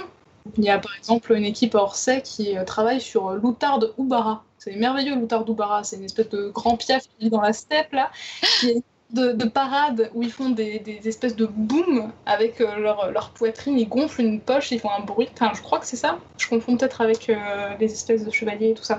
C'est un oiseau qui fait une parade ridicule, qui baisse la tête et qui court dans tous les sens, un petit peu sans trop regarder où il va. Et, euh, et il regardait justement l'intérêt de, de ce boom, comment c'était ressenti auprès des femelles, comment les mâles avaient du succès, etc. Et moi je trouve ça fou, enfin, c'est très drôle enfin, quand on regarde les vidéos, enfin, à chaque fois en congrès, euh, ils avaient la cote, en on va revoir les, les outards d'Oubara. euh. Mais c'est vrai que comme ça, bon, l'intérêt premier va pas forcément sauter euh, aux yeux. Mais mine de rien, je crois qu'ils ont eu des gros financements des Émirats Arabes Unis parce que les outardes sont protégées, etc.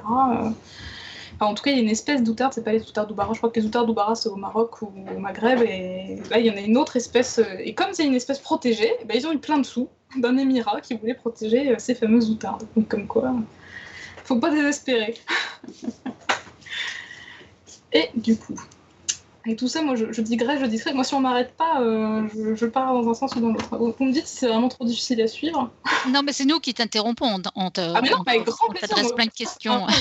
Ça m'arrange, on est, on est dans une discussion, c'est même plutôt mieux parce que si je fais du monologue tout le temps, je vais être ennuyeux- ennuyeuse au possible. Alors, sinon, qu'est-ce que. Je regarde un petit peu ce que j'avais mis dans mes petites notes. Oui. Alors, dans les petites notes, je voulais parler donc, des premiers conflits. Donc là, on a parlé de Clément Hans, on a parlé du canon de Morgan, comme quoi il fallait faire bien attention aux, aux interprétations. Donc on est au début du XXe siècle. Et il y a l'émergence des premiers grands courants de pensée. Alors je vais essayer de les redéfinir. Mais en gros, au XXe siècle, la grande bataille, c'est l'inné et l'acquis. Et ce qu'on va appeler les behavioristes, donc behavior en anglais, ça veut dire comportement, et euh, donc les, observationnistes.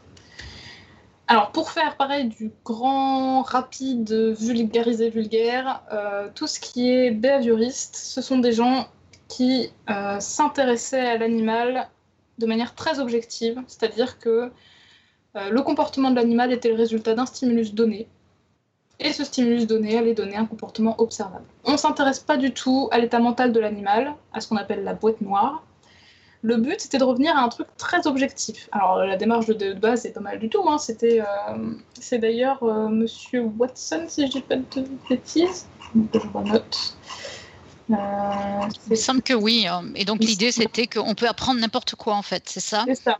C'est John Brodus Watson.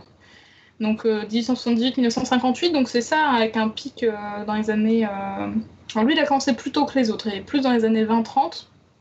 Et donc, euh, lui, il est un psychologue, et lui, justement, c'est ce qu'on disait avec la psychologie qui n'était pas forcément euh, très valorisée comme euh, science, à tort, là aussi. Et il voulait en gros remettre la psychologie au niveau des autres sciences, en montrant qu'il y avait une méthodologie très exacte qui pouvait s'appliquer à la psychologie. Et justement, lui, il a argumenté qu'on pouvait étudier notamment les jeunes enfants avant qu'ils parlent comme des animaux, et que on était donc euh, les comportements étaient le résultat de stimulation, etc. Et ce fameux monsieur Watson, il a fait une expérience qui a été très décriée depuis, forcément, parce que d'un point de vue éthique, c'est quand même assez moche, qui a été faite en 1920 et qu'on appelle l'expérience du petit Albert, qu'il a fait avec euh, une jeune femme, c'est avec la seule que, dont j'ai trouvé le nom, qui s'appelle Rosalie Reiner. Et ce qu'il a fait, alors là aussi, je mets peut-être un peu la charrue avant les bœufs, il a conditionné. Alors conditionné, je vais revenir dessus, parce que j'ai pas encore parlé de Pavlov et des chiens qui bavent, mais il va falloir. Euh, donc euh, le conditionnement, c'est qu'en gros, on apprend à un individu à associer un stimulus avec une réponse. Donc pour parler concrètement, lui, ce qu'il a fait comme expérience, c'est qu'en gros, il a pris un enfant de 11 mois et il lui a appris à avoir peur de quelque chose en, dire, en, additionnant des stimuli. C'est-à-dire qu'il a pris un enfant de 11 mois, il lui a mis un rat blanc dans les mains, et l'enfant n'avait pas particulièrement peur du rat, mais à chaque fois qu'il lui mettait le rat blanc dans les mains, il faisait un bruit du tonnerre de Dieu, et donc l'enfant avait très peur et se mettait à pleurer. Et ce qui s'est passé, c'est qu'il l'a fait plusieurs fois, c'est-à-dire qu'il a mis le rat, il a mis le bruit, l'enfant pleurait, etc. Ce qui s'est passé, c'est qu'au bout d'un moment donné, il a arrêté de faire du bruit en amenant le rat, et juste en mettant le rat sur les genoux de l'enfant, il déclenchait la peur.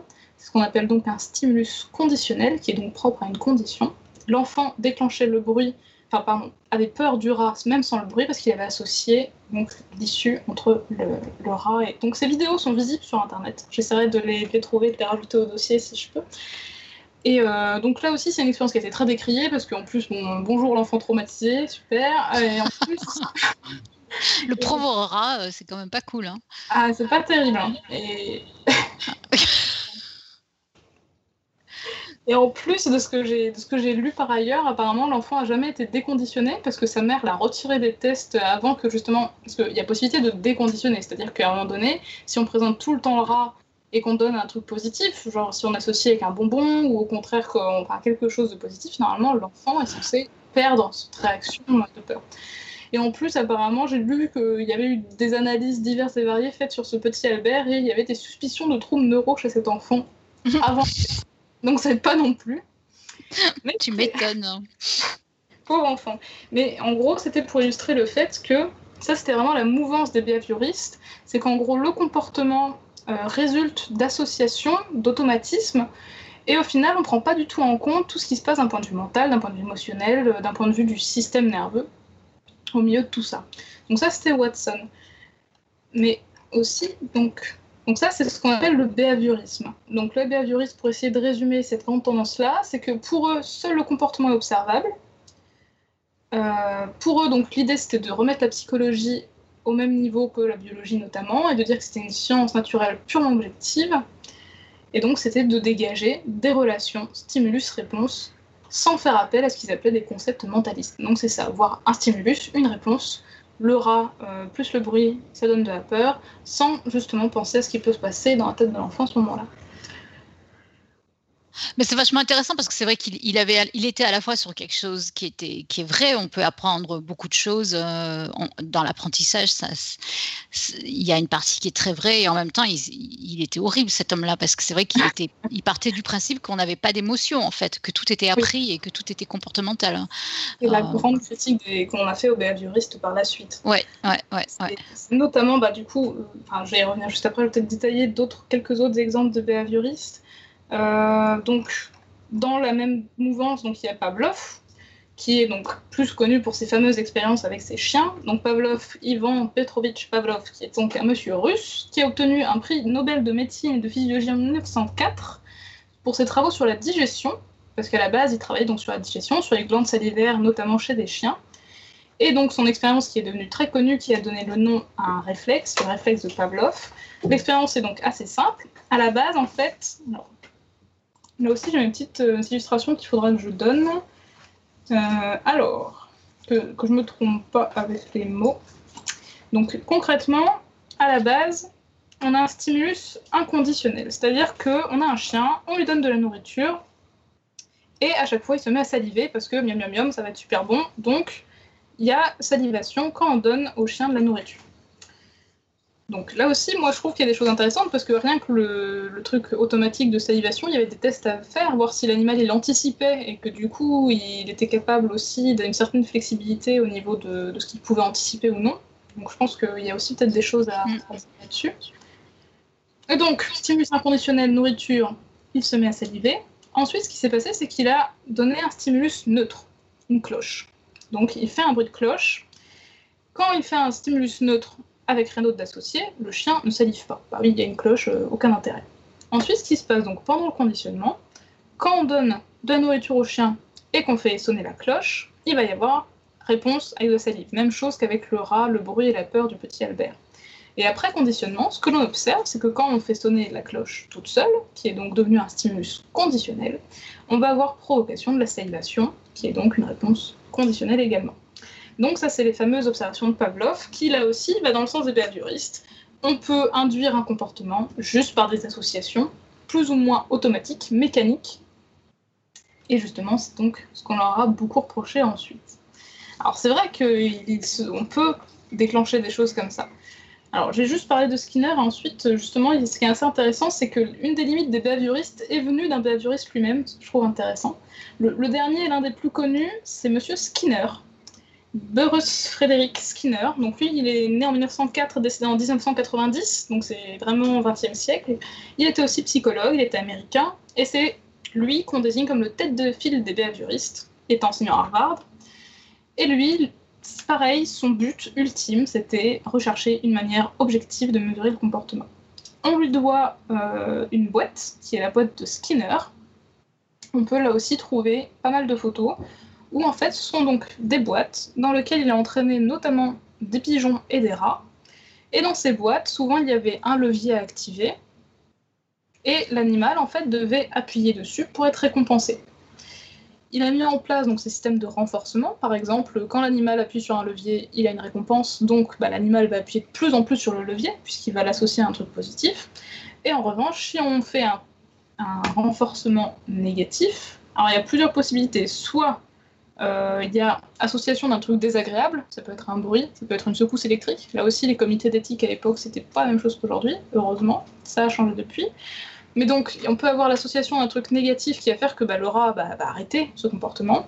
Ou alors, ce qui se passe aussi, et qui est quand même déjà vachement mieux, c'est qu'on va supprimer l'apport d'un truc positif. C'est-à-dire que si le rat il appuie sur le levier qu'il a une, une, récompense, si on veut euh, diminuer cette réponse, bah, il y a un moment donné où on va arrêter de récompenser et il va y avoir ce qu'on appelle une extinction de ce comportement. Il va disparaître puisqu'il ne va plus être récompensé. Donc ça c'est ce fameux monsieur Skinner, donc qui est surtout connu pour ses études avec les pigeons et les rats, donc il a pu montrer plein de choses, que, surtout que les pigeons sont super balèzes pour les associations. Là aussi, euh, j'ai plein de choses à dire sur les pigeons, mais une prochaine fois. Ouais. Mais, euh, ils sont très très doués pour associer notamment des images avec des catégories, etc. Ils sont ultra physionomistes, nos amis pigeons. Wow, et donc Skinner a montré ça. Et oui, on peut faire plein de choses avec les pigeons. Et donc, ce qui est assez marrant, c'est que donc, tous ces gens, ils étaient à fond sur tout ce qui est objectivisation du comportement. Mais l'une des, l'une des limites qui a été observée, c'est par Monsieur Tolman. Tolman, euh, moi j'ai rabattu les oreilles de mes étudiants de psycho avec. Euh, il, a créé, euh, il testait des, rats et des souris dans des laboratoires, dans des, pardon, dans des labyrinthes. Et en fait, il s'est aperçu qu'au final, les animaux retrouvaient la sortie. Ils y étaient plus vite habitués quand en fait il n'y avait pas de récompense dans le labyrinthe. Quand on laissait les animaux explorer librement le dispositif que si on mettait justement ce fameux conditionnement avec récompense. Et c'est l'une des limites qui est arrivée, parce qu'on se dit, bah, si au final on récompense pas l'apprentissage et que l'animal est encore meilleur, c'est bien qu'il y a d'autres mécanismes derrière cet apprentissage, et que l'apprentissage n'est pas juste la réponse à un renforcement et à quelque chose de très automatisé. Ah, donc, ouais. Et oui. Et donc lui, Tolman, on le connaît notamment parce qu'il a formulé plein de théories sur ce qu'on appelle l'essai-l'erreur, le fait que bah, l'animal va essayer, se tromper, puis au fur et à mesure, il va apprendre à aller de manière de plus en plus efficace là où il doit aller, là où justement euh, il va explorer son comportement. Donc ça, ce sont les behavioristes. Il y a donc tout plein de choses. Il y avait aussi, euh, j'en ai pas parlé, mais il y avait aussi euh, Thorndike, qui lui s'amusait à mettre des chats dans des boîtes. Alors déjà, rien que ça, je trouve que ça, mérite le respect, parce que travailler avec des chats, faut le vouloir. Et il a mis des chats dans des boîtes, et en fait, les chats devaient appuyer sur un levier pour sortir de la boîte. Et là aussi, il a appelé ça des systèmes d'essai-erreur, même si cette manip est très très très très critiquable.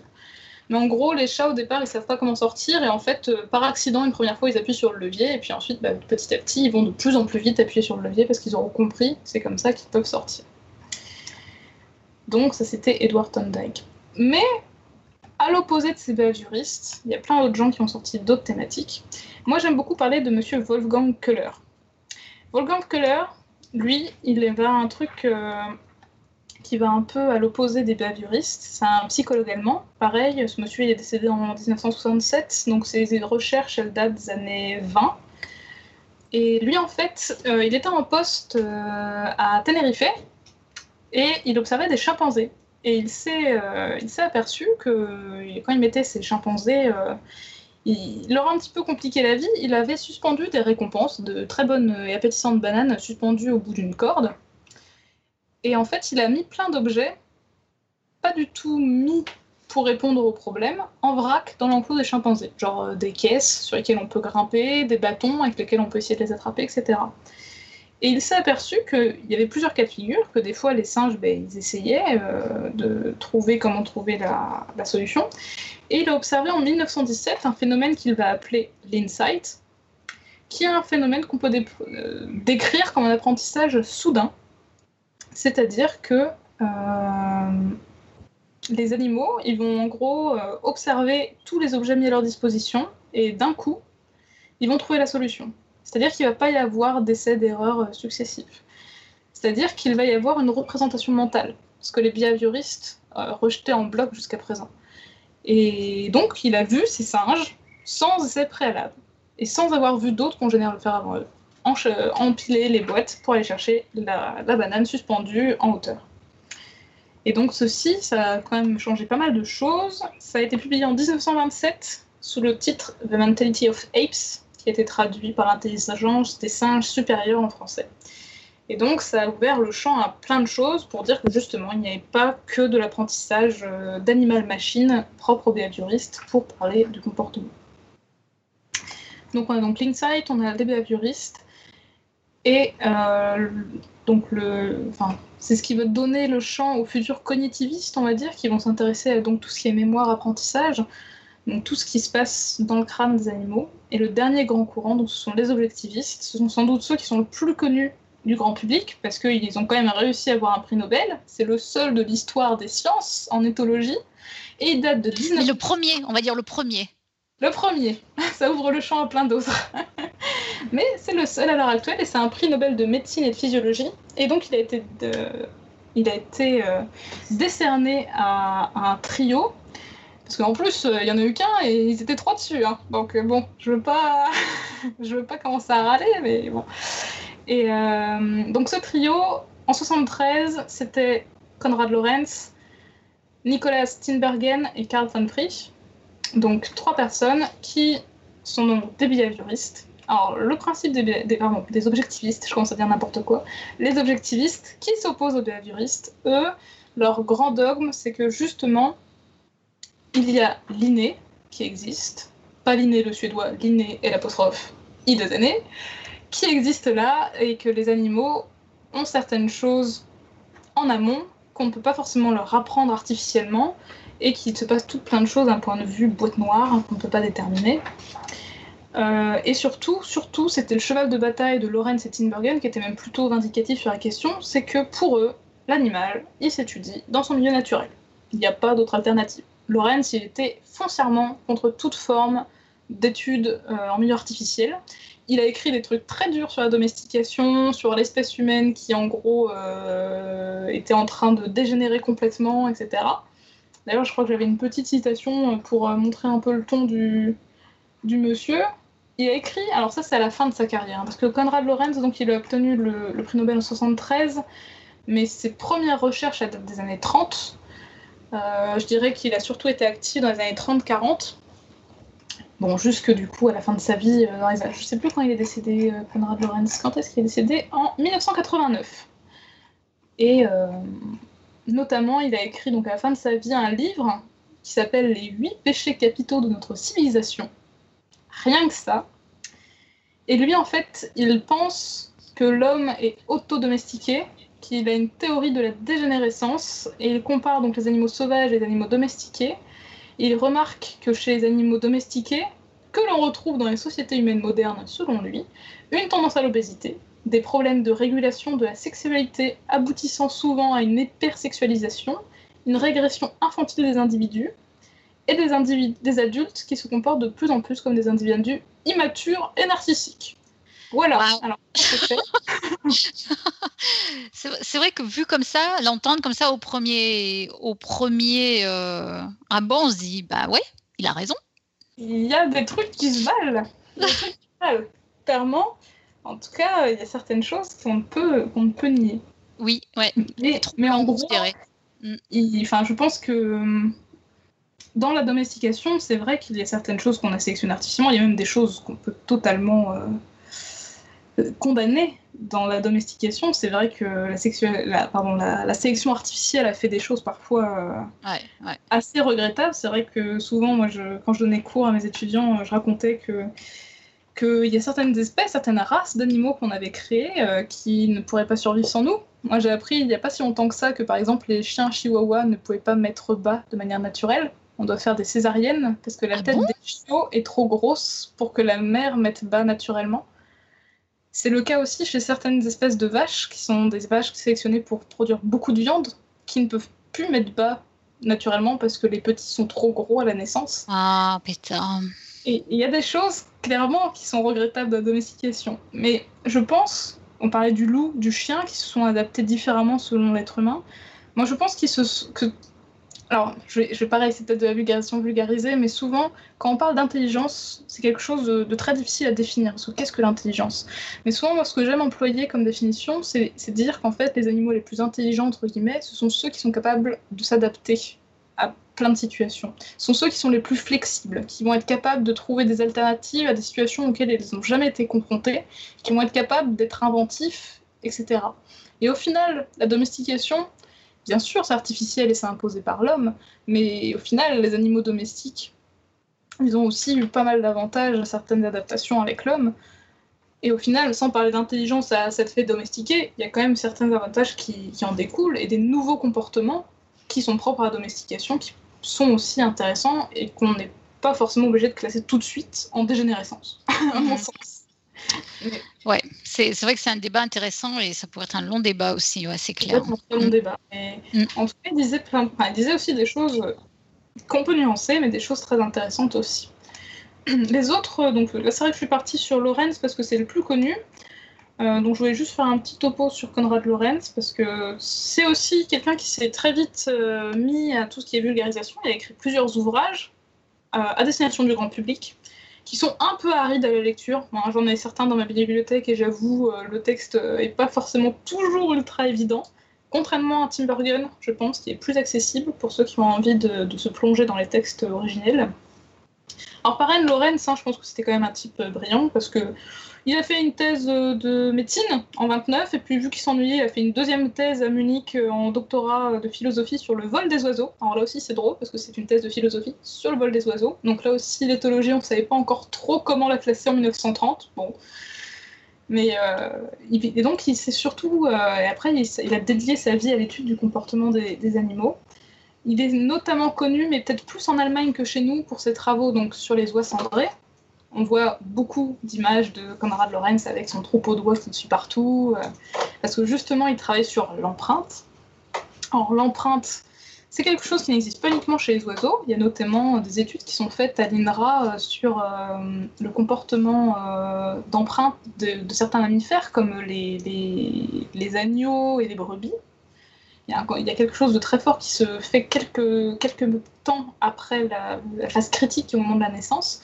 Mais chez les oiseaux, ce qu'on appelle l'empreinte, c'est le fait qu'en gros, quand un oiseau sort de l'œuf, il va suivre, il va associer comme étant un référent euh, le premier être vivant qu'il va voir à la sortie de l'œuf. Et donc, Tim Murray- Lorenz a fait des études comme ça où il a élevé des oies et il a joué le rôle de la maman oie en étant à côté d'eux au moment de l'éclosion et on voit donc ces, petites oies qui le suivent partout. Et donc, euh, ce comportement d'empreinte, il y a eu plein de choses très intéressantes de fait. Moi, enfin, pareil, ça remonte à mes, souvenirs d'étudiante de, master, donc il faudrait que je repotasse ça pour pas dire trop de bêtises non plus.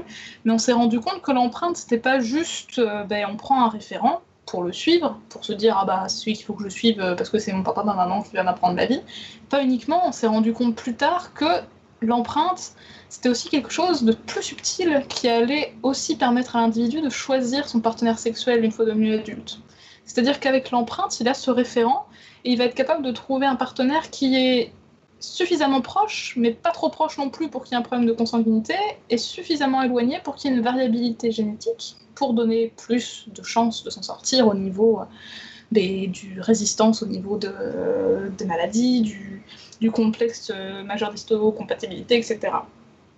Et l'empreinte, donc, euh, on a beaucoup observé ça, mais on a observé des choses très intéressantes où on a fait élever des pigeons par des poules et inversement, et voir que justement les, les choix des individus une fois devenus adultes bah, étaient parfois perturbants selon la période avec laquelle on les mettait élevés par d'autres espèces. On a retrouvé comme ça des poules bah, qui ne pouvaient s'accoupler qu'avec des pigeons parce que très tôt, euh, leur référence était une autre espèce que la leur. Donc l'empreinte, même si c'est pas originellement de Lorenz, c'est une notion qui était plus ancienne et qui date de, des années 1850, 60, 70 avec monsieur donc Spalding, il faut rendre à César ce qui est à César. En revanche, Lorenz, euh, c'est lui qui a euh, mis au point, alors ça aussi c'est un petit peu technique et peut-être un petit peu réverbatif, donc je ne vais pas trop en parler, mais en gros, une des, des représentations du comportement, c'est aussi un truc qu'on impose à tous les étudiants d'étau quand ils commencent, et en général qui finissent de les achever un petit peu, c'est ce qu'on appelle le modèle psycho-hydraulique. Et en fait, on représente le comportement comme une espèce de, réservoir d'eau avec un robinet, et en fait, il va y avoir un stimulus qui va faire qu'à un moment donné, pouf, le réservoir va se vider et le comportement va avoir lieu. En fait, euh, Lorenz a, théorisé ce, modèle où il parle de d'IRM, d'Innate Releasing Mechanism, donc des mécanismes innés qui vont déclencher le comportement. Il a défini aussi ce qu'on appelle les Fixed Action Patterns, donc des, patterns, des, motifs d'action qui sont fixés dans le temps, qui vont être toujours les mêmes. Et c'est un truc qu'on retrouve souvent donc chez Lorenz. Donc lui, c'est ce que je disais au tout début de ce podcast, c'est que pour lui, le comportement a été sélectionné et le comportement présente un avantage pour l'individu qui l'exprime. Mais aussi, selon lui, euh, il y a cette espèce, alors pareil, Pierre va peut-être me taper sur les doigts, cette espèce de, sélection, d'évolution, qui fait que ben, on a parfois des comportements euh, qu'on va retrouver chez plusieurs espèces. Euh, je vais y revenir un petit peu après avec Tim Burgen, mais en gros, ben, par exemple, Tim Burgen il avait observé par exemple les, les comportements de cours de trois espèces de canards et ces trois espèces différentes ont des comportements de cours très proches, c'est-à-dire que le canard, il va lever le cou, il va sortir le ventre, il va faire euh, flaf flaf avec ses plumes, et ces trois espèces différentes ont un comportement de cours identique, même s'ils ne côtoient pas les autres espèces. Donc selon eux, c'est bien qu'il y avait à l'origine un comportement de cours commun à un ancêtre commun qui a été transmis à ces différentes espèces de canards. Ça et paraît raisonnable, hein. faut, faut, pas croire que je tape sur, sur les doigts tout le temps. Non, non en plus, c'est ce qu'on ce qu'on expliquait pour les voix des veaux, pour des caractères morphologiques. Euh, si on retrouve un caractère morphologique sur euh, plein d'espèces qui appartiennent à un groupe euh, de, proches parentés, il semble assez logique, d'une certaine manière, d'envisager que l'ancêtre possédait. donc, si c'est une caractéristique comportementale, pourquoi pas? Bah après, c'est vrai que le souci, c'est que les comportements, ça se garde moins bien au niveau des fossiles, tu vois. On peut pas avoir une trace des comportements des, des espèces qui étaient sur Terre euh, il y a euh, 10 000 ans. Donc, Après, euh, les positions sexuelles, si. Il y avait notamment un célèbre couple de tortues euh, fossiles qui était coincé, coincé in copula, donc on avait certaines informations de comportement. Ah, tu me comptes des choses. Topo est de retour. Pauvre tortue. Mais très bien. Très bien, très bien. Et qu'est-ce que je voulais dire pour finir, pour conclure sur ce cher Lorenz? Donc Lorenz, il était donc pour les animaux en nature, il était contre les behavioristes foncièrement, il était pour mais il était quand même pour ces espèces d'actions fixées dans le temps et ces espèces aussi d'automatisme, donc plus dans l'inné du coup. Et euh, donc il voulait appliquer les méthodes de l'anatomie comparative à l'étude des comportements. Et donc, pour lui, chaque espèce développe une gamme de comportements stables, quasiment invariables, qui lui est propre. Alors là aussi, aujourd'hui, c'est pas du tout la, la thématique parce que de plus en plus, euh, bon, là aussi ça a pris du temps, mais depuis, je dirais, oh, non, je vais dire des bêtises, je vais pas dater, mais au moins depuis 20 ans, c'est quelque chose qui émerge de plus en plus dans les études en éthologie, c'est qu'on laisse de plus en plus de place à la variabilité interindividuelle. C'est-à-dire que l'individu A, bah, il aura forcément un ressenti, un vécu différent de l'individu B, et on va même jusqu'à parler de personnalité chez les animaux, c'est un terme. Alors il y a des scientifiques qui sont contre, du coup on dit personality traits pour pas dire personality, mais bon, concrètement l'idée est là, où en gros ben, chaque individu avec son vécu, avec même son sa personnalité, c'est-à-dire qu'on va avoir des individus qui sont plus craintifs que d'autres, d'autres qui vont plus facilement explorer un milieu, euh, d'autres qui vont être plus agressifs, plus sociaux, etc. Et ça, du coup, ça va un petit peu à l'encontre de ce que Lorenz disait, où selon lui, en gros, alors là aussi, Lorenz, il a aussi créé ça, c'est ce qu'on appelle des éthogrammes. C'est le premier truc aussi qu'on apprend à faire quand on doit faire des observations en éthologie, c'est qu'on prend une petite grille et puis on note tous les comportements qui peuvent apparaître chez cette espèce-là. Mais donc, pour Lorenz et Timbergen, l'espèce des loups, pour eux, tous les loups vont faire tous les comportements du répertoire des loups. Mais là aussi. Alors que, ça va euh, complètement au contraire de, ce qui est la base finalement de, de, l'évolution, avec une énorme part de la variation euh, interindividuelle. Quoi. Bah oui, c'est Ouais, en plus, en plus, on sait qu'aujourd'hui, il n'y en avait pas un qui avait tort ou raison, en fait. C'est que tout, tout est, tout est connecté. Oui, et, ultra, interconnecté. C'est vrai que c'est très difficile de voir euh, euh, mm, mm. quoi de l'inné, quoi de l'acquis, quoi de l'interindividualité ou au contraire euh, du mélange de tout ça. Mais c'est vrai que Lorenz, en tout cas, pour sûr, s'il faut le reconnaître, c'est qu'il a remis l'éthologie clairement sur le devant de la scène, prix Nobel, etc. Et qu'il a écrit beaucoup sur, euh, sur tout ce qu'il a développé. Et il a lancé plein de choses. Alors juste un tout petit truc, parce qu'on demandait ce que c'était la différence entre inné et acquis, au niveau de la définition que lui donnait d'un caractère inné. Pour lui, un caractère est inné quand euh, on observe ce même comportement chez tous les animaux de l'espèce, et quand ce caractère n'est pas modifié par l'apprentissage. Alors, et aussi, et c'est ce que j'évoquais tout à l'heure, en absence de tout stimulus, parce que chez y a toujours cette idée-là que le comportement est le résultat d'un stimulus, on va voir ce qu'on appelle des réactions à vide. Donc il y a l'exemple de cette fameuse oie qui va rouler des œufs imaginaires, mais on a d'autres exemples que j'avais trouvés par ici, par exemple vous avez un oiseau qui peut très bien accomplir tous les gestes de la chasse aux insectes alors qu'il n'y a aucun insecte près de lui, et qui n'a jamais été témoin d'un comportement semblable chez un autre oiseau. Ou alors les mouches mutantes qui sont nées sans ailes apparemment exécutent les mêmes mouvements de nettoyage des ailes que leurs congénères normalement constitués. Ah, c'est génial ça. Apparemment, vous pouvez faire le test chez vous, tente d'enterrer ses excréments en grattant par terre, même s'il a toujours vécu dans un appartement où il ne peut gratter que le parquet ou les carreaux du quartier. Je, je corrobore cette euh, observation. Mais du coup, pour la, pour la partie innée, j'ai pas très très bien compris pourquoi tu disais qu'il fallait que, pour, pour considérer quelque chose d'inné, ce ne soit pas altéré par l'apprentissage. Ça, j'ai pas compris pourquoi ça, ça devait être inclus dans cette Alors définition.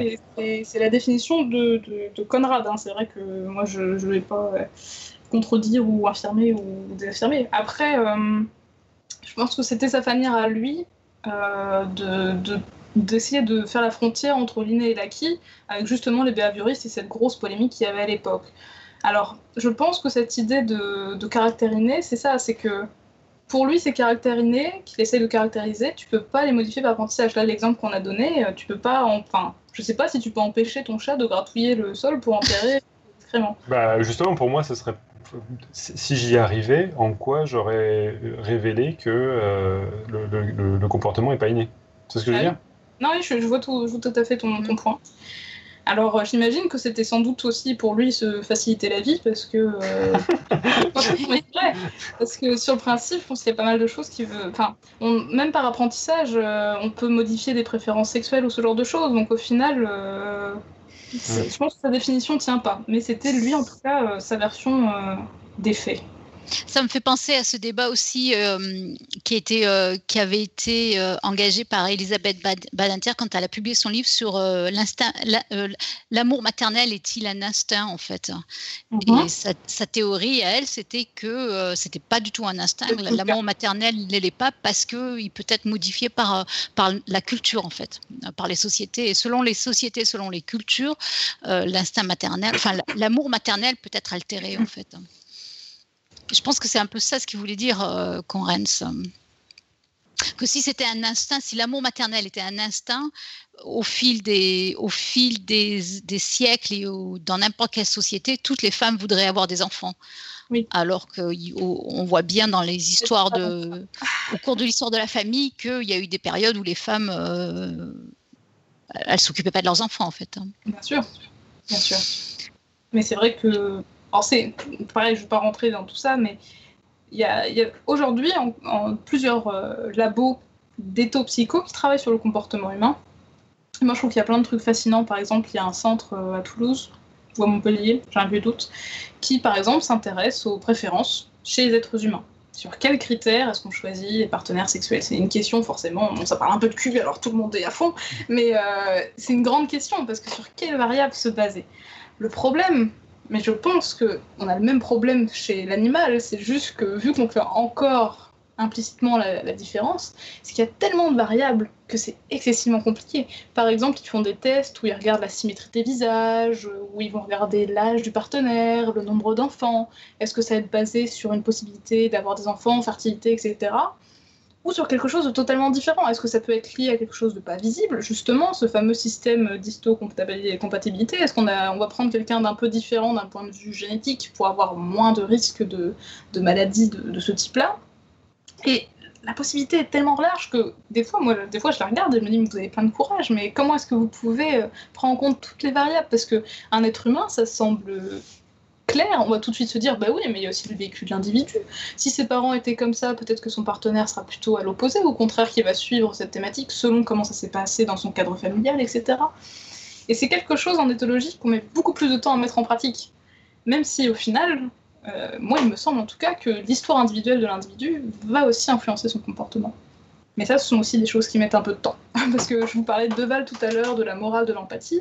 Euh, au final, euh, ses premières publications, c'était dans les années 80, et il s'est quand même fait, il s'est pris quelques tomates. Alors aujourd'hui, euh, c'est un monsieur respectable que les gens saluent, mais il y a encore énormément de, de gens qui sont foncièrement opposés à l'idée de personnalité, d'empathie, etc., dans le règne animal. Donc, il y a encore pas mal de choses à faire, je pense, sur la question.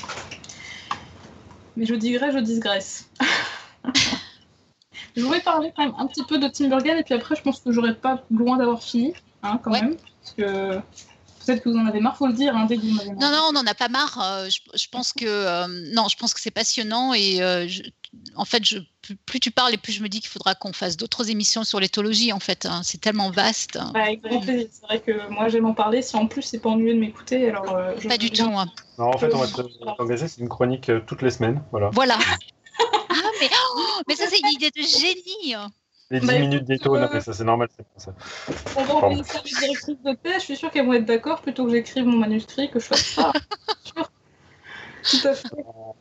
Euh, ah, oui, peut-être, oui, quand même.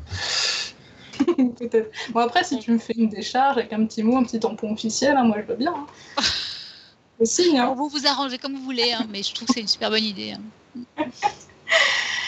Et du coup, alors du coup, avec tout ça, voilà, je suis toute perturbée. Oui, je voulais parler de Von Frisch et de Tim Burgen, parce que là je parle de Lorenz, de Lorenz, de Lorenz, mais il n'y a pas que lui. Donc ils étaient trois. Celui dont on parle le moins, c'est Von Frisch, c'était euh, le plus âgé des trois. Euh, lui, il est aussi autrichien et euh, il a été le chef de plein de secteurs en est- à Rostock, à Breslau, à Graz et à Munich, rien de ça. Et lui, sa spécialité, c'était les abeilles. Von Frisch, il a Ah été parfaitement remarqué pour euh, une publication qui est Aus dem Leben der Bienen, en allemand, qui est donc Vie et mœurs des abeilles, publié en 1944. Et on lui doit la découverte de la richesse du langage des abeilles par notamment les danses qu'elles font pour signaler la position de, de certains aliments et comment dire aux copines euh, à quelle distance c'est, en quelle quantité, la qualité des ressources, etc. Donc il est surtout connu pour ça, mais il a aussi étudié euh, des choses que moi je trouve assez fascinantes chez les insectes, qui est euh, la vision et la perception de la lumière polarisée. Comment est-ce qu'elles font pour retrouver leur chemin, pour retrouver la ruche, etc. Et tout ça, donc, von Frisch s'était passionné là-dessus. L'autre, moi je suis aussi fangirl, mais je vais pas trop le dire, c'est Tim Burgen, donc Nicolas Tinbergen. Lui aussi, on en parle forcément quand on étudie l'éthologie, parce que c'est lui, en gros, qui a donné euh, la règle d'or pour étudier un comportement, qui sont ce qu'on appelle les quatre questions de Tim Burgen. Alors juste avant, il faut quand même dire que donc ce monsieur Tim Burgen donc né en 1907, décédé en 1988, donc pareil, c'est des types 20e siècle. Lui était néerlandais, lui il a fait sa thèse en 32, donc sur l'analyse des processus de reconnaissance du gîte chez la guêpe fouisseuse, donc aussi des insectes sociaux. Et on lui doit, entre autres, la fondation du département de zoologie d'Oxford, donc ça va. Ouais, Et- rien que ça, ouais. Mm. Ça va, ça va. Et il a euh, son ouvrage le plus connu, qui a été, je pense, traduit en français, date de 51 et s'appelle The Study of Instinct, donc l'étude de l'instinct. Et il a fait quelques études un petit peu rigolotes. Là aussi, je pense que je vais essayer de mettre des petites images dans le dossier. Euh, il a étudié la méthode des leurres. Alors là aussi, c'est un truc assez rigolo, euh, assez visuel qu'on raconte aux étudiants. Euh, il a observé notamment chez un petit poisson qui s'appelle l'épinoche que, en fait, donc ces petits poissons, ils ont une espèce de, nageoire dorsale avec des picots un peu euh, repoussants, mais ils sont tout mignons, ils ont le ventre rouge en période de reproduction. C'est un signal euh, pour les mâles, en gros, se tapent dessus à ce moment-là. Et l'agressivité des mâles est dirigée donc, envers ses rivaux, et c'est commandé par la couleur rouge qu'ils ont sur le ventre, justement. Donc on parlait de stimulus, on est en plein dedans. En gros, la couleur rouge va déclencher le comportement agressif. Et Tim s'est intéressé à ça pour essayer de comprendre exactement qu'est-ce qui déclenchait l'agressivité chez les pinoches. Et il amusé donc à faire des faux épinoches, donc les leurs. Il a donc fait des épinoches ultra euh, ressemblants aux poissons d'origine, mais sans coloration. Et il a fait aussi des leurres super grossiers, genre des bouts de carton avec la moitié coloriée en rouge. Et il a mis tout ça au poisson. Et il s'est rendu compte que c'était pas du tout un truc qui ressemblait à un poisson qui déclenchait l'agressivité, mais bien la couleur rouge posée sur le ventre. Et c'était donc ça qu'il a publié dans les années 50. Et il y a une autre étude, mais je crois, parce que j'ai vérifié des sources tout à l'heure, on l'attribue à Tim Burton, mais je pense qu'il l'a publié, mais euh, enfin il, en, il en a fait euh, le récit, mais c'est pas lui qui a mené l'étude. Il y a la même chose chez les goélands. Alors les goélands, à ne pas confondre avec les mouettes, les goélands ont donc un bec jaune, ils sont reconnaissables sur le fait qu'ils ont une tache rouge sur la mandibule euh, inférieure du bec. Et on s'est rendu compte là aussi que les bébés goélands, quand les parents viennent les nourrir, ils ouvrent grand leur bac, ils réclament à manger. Et en fait, là aussi, ce qui stimule l'ouverture du bec chez le bébé goéland, ils ont fait des tests. Ils ont mis une fausse tête euh, de goéland, ils ont mis euh, juste le bec, ils ont mis un bâton tout rouge, ou alors il y avait un quatrième stimulus, que je vérifie dans mes, dans petites notes. Euh, le dernier stimulus, c'était quoi? Bon, Je crois que c'était ça le plus important. Tic tic tic, je retrouve plus mon image. Tant pis, il va falloir me, croire sur parole. Tic tic tic. Et ils se sont donc rendus compte que ce n'était pas euh, une tête qui ressemblait vachement à une- un goéland qui allait faire ouvrir, ni même le bec, mais en gros, c'était juste la tache rouge qui allait, euh, qui allait déclencher l'ouverture du bec. Donc là aussi, c'est un stimulus très précis qui va être à l'origine du comportement. Donc oui, c'est ça, ils ont comparé une tête empaillée, donc euh, très ressemblante à un vrai oiseau, un standard modèle, donc euh, un truc plus standardisé, moins ressemblant, genre peluche, alors pareil avec le bec et la tache rouge. Ils ont pris juste un bec, et ils ont pris donc un bâton rouge, genre euh, bout de bois esquimau peint en rouge, et le, taux d'ouverture de bec ou de, piquage du bec des parents et explose quand on met juste le bâton rouge comparé aux têtes de goélands qui ressemblent quand même beaucoup plus à un oiseau. Donc c'était euh, cette technique des, leurres qui, racontait euh, donc ces fameuses histoires de, stimuli. Donc ça c'est surtout les travaux qu'a mené ce cher Monsieur mais pardon, Tim Burgon, je vais y arriver, je commence à fatiguer. Et donc pour, pour essayer de résumer, donc les quatre fameuses grandes questions de Courage. J'y arrive, ça y est, on arrive au bout. Ces fameuses quatre questions de Tim Burgon, donc elles datent de 51, et donc c'est la règle d'or euh, de tout étudiant en éthologie. Normalement, chaque comportement qu'on étudie de manière euh, académique, il faut l'étudier à la lumière de ces quatre questions. Donc c'est super important, ça doit être gravé en lettres d'or au-dessus de son bureau. Les quatre questions de Tibergen, c'est cause proximale, cause ultime, ontogénèse et phylogénèse. Alors, je vais décrypter tout ça parce que ça fait très mot barbare dit comme ça. La première question, c'est quelles sont les causes proximales des comportements? En d'autres termes, quels sont les facteurs qui vont déclencher un comportement? Alors, il faut des, bien sûr, il y a toujours des sous-parties, il faut distinguer les facteurs externes des facteurs internes. Concrètement, si on prend un exemple, les facteurs externes, c'est des modifications du milieu susceptibles de faire réagir l'animal. Alors que les facteurs internes, ce sont des modifications de l'organisme qui vont jouer un rôle dans le déclenchement du comportement étudié. Donc, par exemple, les systèmes sensoriels, nerveux, hormonaux, etc. Prenons un exemple, le chant de l'oiseau. Concrètement, la vue d'une femelle ou le fait d'entendre un autre mâle chanter sur ses plates-bandes va inciter l'oiseau à chanter.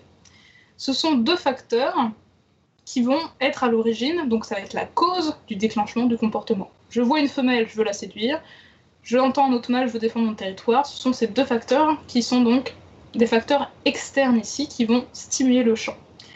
Un autre facteur interne qui existe, qui va donc être à l'origine de ce comportement du chant, ce sont des structures neuronales, cérébrales, notamment un noyau qu'on appelle en anglais le Height Vocal Center, le HVC, qui va être indispensable chez les oiseaux pour pouvoir chanter. Et c'est la combinaison de ces deux facteurs qui va être à l'origine du déclenchement du comportement.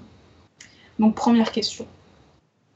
La seconde, donc les causes ultimes, en d'autres termes, quelle est la fonction du comportement donné? À quoi sert-il?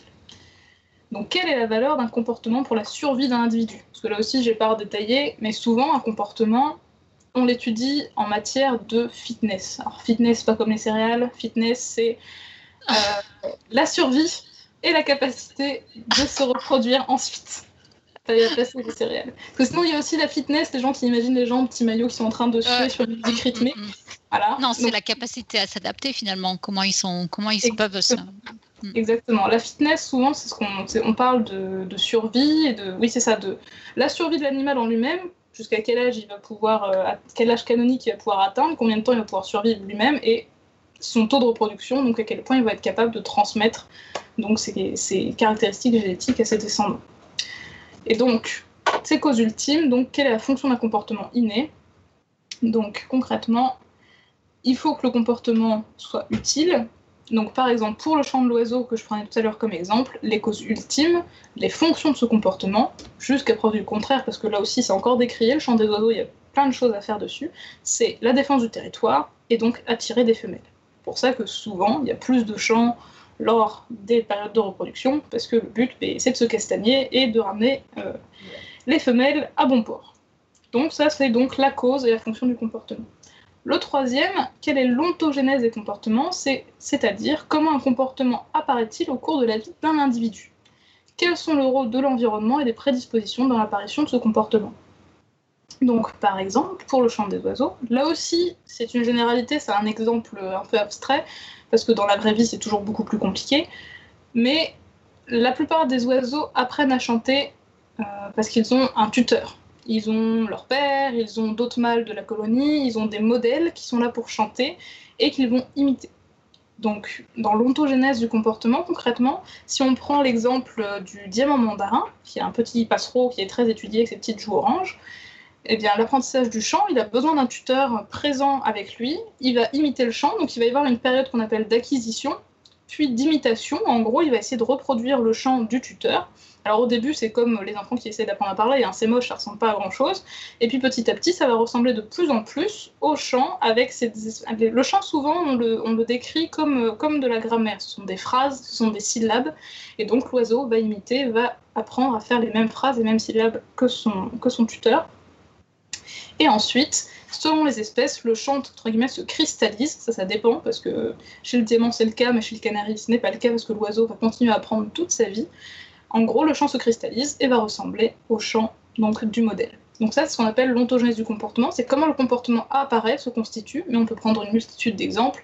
Avec, euh, par exemple, moi, c'est vrai que j'ai une grande affection pour l'utilisation d'outils chez, les oiseaux. Bah, les petites cornettes de Nouvelle-Calédonie, quand elles utilisent des brindilles pour aller pêcher des, termites ou des grosses larves dans les, troncs d'arbres, elles regardent comment font euh, leurs parents et puis elles les imitent. Elles n'y arrivent pas toujours. Elles râlent, elles viennent demander que les parents les nourrissent et puis les parents refusent, donc elles sont obligées de réessayer et ainsi de suite. Elles apprennent à se perfectionner, à apprendre à faire leurs outils. Et pour conclure, la quatrième et dernière question, c'est donc quelle est la phylogénèse des comportements? Donc comment un comportement est apparu au cours de l'évolution? Et donc euh, celle-ci, c'est ce que je disais, c'était un peu la plus difficile parce que à part l'anecdote des, tortues fossilisées, c'est vrai que le comportement, euh, il est quand même euh, beaucoup plus difficile à inférer dans l'histoire des temps on va dire, géologique. Donc, c'est que justement, là, c'est assez théorique. C'est en gros essayer de comprendre comment un comportement a pu subsister, quel, quel avantage il a pu donner en amont et comment est-ce qu'il a pu être transmis de manière ancestrale d'espèce en espèce.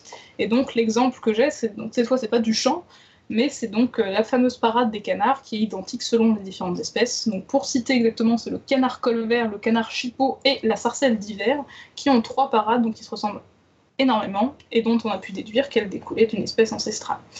Mais là aussi, J'ai une a- question cependant, puisqu'on parlait justement Vas-y. des, des- des différentes euh, des variations de comportement interindividuels.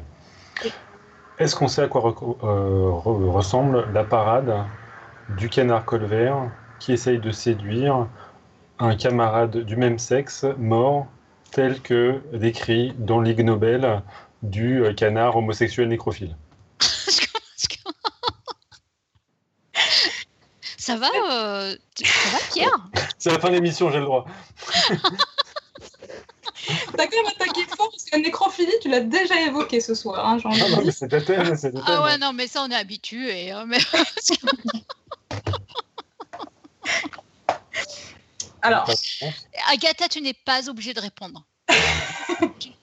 Mais sur des trucs très sérieux, des, des choses, euh, des choses anecdotiques, mais, mais néanmoins crades et dérangeantes, il y en a tout plein. Notamment, euh, si on parle de nécrophilie, il y a eu plein de trucs avec euh, des viols euh, euh, pédophiles et autres chez des, des pingouins, je crois, non, chez des manchots. Oh et euh, et Les c'est un pingouins. Mais non, mais il y a un truc qui a été. Enfin, euh, t'as dû en entendre parler, où en gros, c'était un, un révérend ou un missionnaire qui était parti en Arctique. euh, Enfin, en Arctique, non, parce que les manchots, c'est au sud. euh, et du coup, qui, qui avait noté ses observations en latin parce que c'était tellement honteux qu'il voulait pas que les gens euh, sachent, quoi. Billy, Billy en avait fait part euh, justement euh, dans, Ouais. dans son. On avait fait un- une spéciale euh, euh, podcast science sort du placard et euh, elle en avait parlé justement des- gens qui s'autocensuraient pour, pour ne pas parler des, des comportements papillons, de, de- qui, qui étaient homosexuels. Enfin, c'est c'est fou quoi. Mais, mais il y a, en vrai, en vrai, il y a, plein de choses qu'on pense anecdotiques qui, existent, mais sur lesquelles, euh, le comportement homosexuel, moi, rien que chez les oiseaux, euh, là, en ce moment, euh, mon labo, on a un couple de diamants mandarins mâles, ça fait deux ans qu'ils sont en couple, ils essayent régulièrement d'adopter des petits et tout, ils sont à fond et ça se passe très bien, mais c'est des trucs anecdotiques. Et on n'a jamais fait d'études suivies sur la chose, mais il y a sans doute une multitude de choses super intéressantes sur euh, bah, les comportements euh, parentaux euh, au sein d'un couple homosexuel, Il y, a- déjà eu des choses, je crois, de montrer sur des vautours fauves, où pareil, on montrait qu'ils arrivaient à élever des petits en bonne santé aussi bien que des couples hétérosexuels, etc. Mais vu que ce sont des comportements que bah, on peut pas provoquer de manière artificielle, jusqu'à preuve du contraire, et qui sont plutôt compliqués ou plutôt rares en tout cas à observer en conditions artificielles, bah, il y a très peu de choses. Mais là, tu parles de nécrophilie, mais je suis sûre qu'il y a des choses intéressantes. Enfin, Peut-être qu'il y a des taux de nécrophilie qui apparaissent si, imaginons, euh, les conditions étaient mauvaises et qu'il y a beaucoup moins de partenaires disponibles ou ce genre de choses. hein. C'est vrai que. Lors de l'apocalypse zombie, par exemple, ça, à mon avis, ce sera assez fréquent. Ah ben voilà, c'est un bon exemple. Exactement. Mais, mais les canards ont une vie sexuelle quand même très, euh, très particulière et plutôt répréhensible. Donc, euh, c'est, Ah c'est- oui enfin, ah, les, les canards en général, enfin, en tout cas les colverts, ceux que moi j'ai pu un petit peu observer, euh, sont tous des violeurs en puissance. hein. Ils se mettent à 5 sur une femelle, ils la noient à moitié, enfin, c'est atroce. Du coup, il y a des choses intéressantes qui se mettent en place, parce que vu que les femelles en ont marre de se faire violer, elles ont un système de, de vagin labyrinthique pour choisir plus ou moins, euh, à contrario, le moins violeur du cas. euh, Mais, Non. mais en fait, euh, je t- pardon, pardon, je t'interromps. Euh, Ah, du tout, du tout. mais c'est vrai que je trouve que les oiseaux, ben, ça, quand on les regarde, ça, on dirait que ça, revê- ça relève bien du viol, en fait, hein, souvent. Les Ah, poules entre elles, mais c'est horrible. hein. Ah bah oui, oui, c'est... oui. Après, il y a des oiseaux euh, plus choupis, alors euh, là aussi, il y a plein de théories là-dessus, mais... euh, Après, les poules, elles n'ont pas de- d'organes intromittents, donc c'est moins grave que le canard qui a le, enfin, le, Le, plus, long et torsadé. euh, Enfin, de- Aïe, aïe, aïe, oiseaux, aïe, aïe. Ouais, je, je- je vais arrêter, je coupe mon micro. euh, finis, ton- finis ton émission tranquille, je suis désolé. c'est vrai que c'est logique au fond, mais les autruches aussi ont un pénis, c'est pareil, tu dis que le viol d'autruche, ça doit être moche. Oui, je dois, je dois avoir un gif animé si tu veux. A un viol d'autruche... Non, non, juste sur une, une érection d'autruche, enfin un truc classique. Mais pour limiter le viol, il y a un truc qui est pas mal. Alors, je sais pas si ça marche à tous les coups, mais les oiseaux qui sont monogames, en tout cas sur une période de- stable, bon, après la monogamie, euh, hein, il y a ce qu'on écrit et dans les faits, hein, parce que souvent il y, a des- y a des gens qui vont voir ailleurs euh, chez les oiseaux monogames aussi. Mais c'est une super stratégie parce que bah, ça limite beaucoup les interactions avec d'autres partenaires et il y a moins de, violence. Par exemple, les cygnes qui sont des animaux euh, monogames sur le super long terme, voire à vie, bah, je pense pas qu'ils aient des mœurs aussi violentes que les canards. Ah ouais. Ouais, je suis pas experte euh, parce que j'ai pas suivi en détail euh, la période de reproduction des cygnes, mais je pense que c'est beaucoup plus apaisé. C'est vrai, je me suis jamais posé la question, mais bon. Voilà. Mais du coup, je j'arrive plus ou moins parce que j'avais détaillé donc tout ça, et ensuite, mais concrètement, il y a plein de choses qui arrivent après les années 60, qui est donc euh, l'apparition de l'écologie comportementale. Il y a Monsieur Hind qui, en gros, a dit les mecs, il serait peut-être temps d'arrêter de se taper dessus, et qui justement est un des premiers à avoir dit mais en fait, euh, behaviorisme et observationnisme, ça se complète vachement bien. Et puis il y a eu l'émergence, le boom de la génétique qui a changé plein de choses aussi, parce que c'est vrai que maintenant, euh, on peut aussi caractériser des choses par l'intermédiaire de la génétique.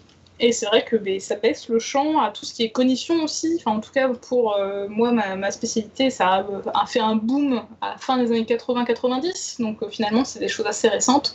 Mm. Et c'est vrai que ben, maintenant, euh, en écologie comportementale, en éthologie, en cognition, il y a plein, plein, plein de choses qui émergent, des thématiques super intéressantes. Mais là aussi, je me dis que ça sera l'occasion de développer un numéro.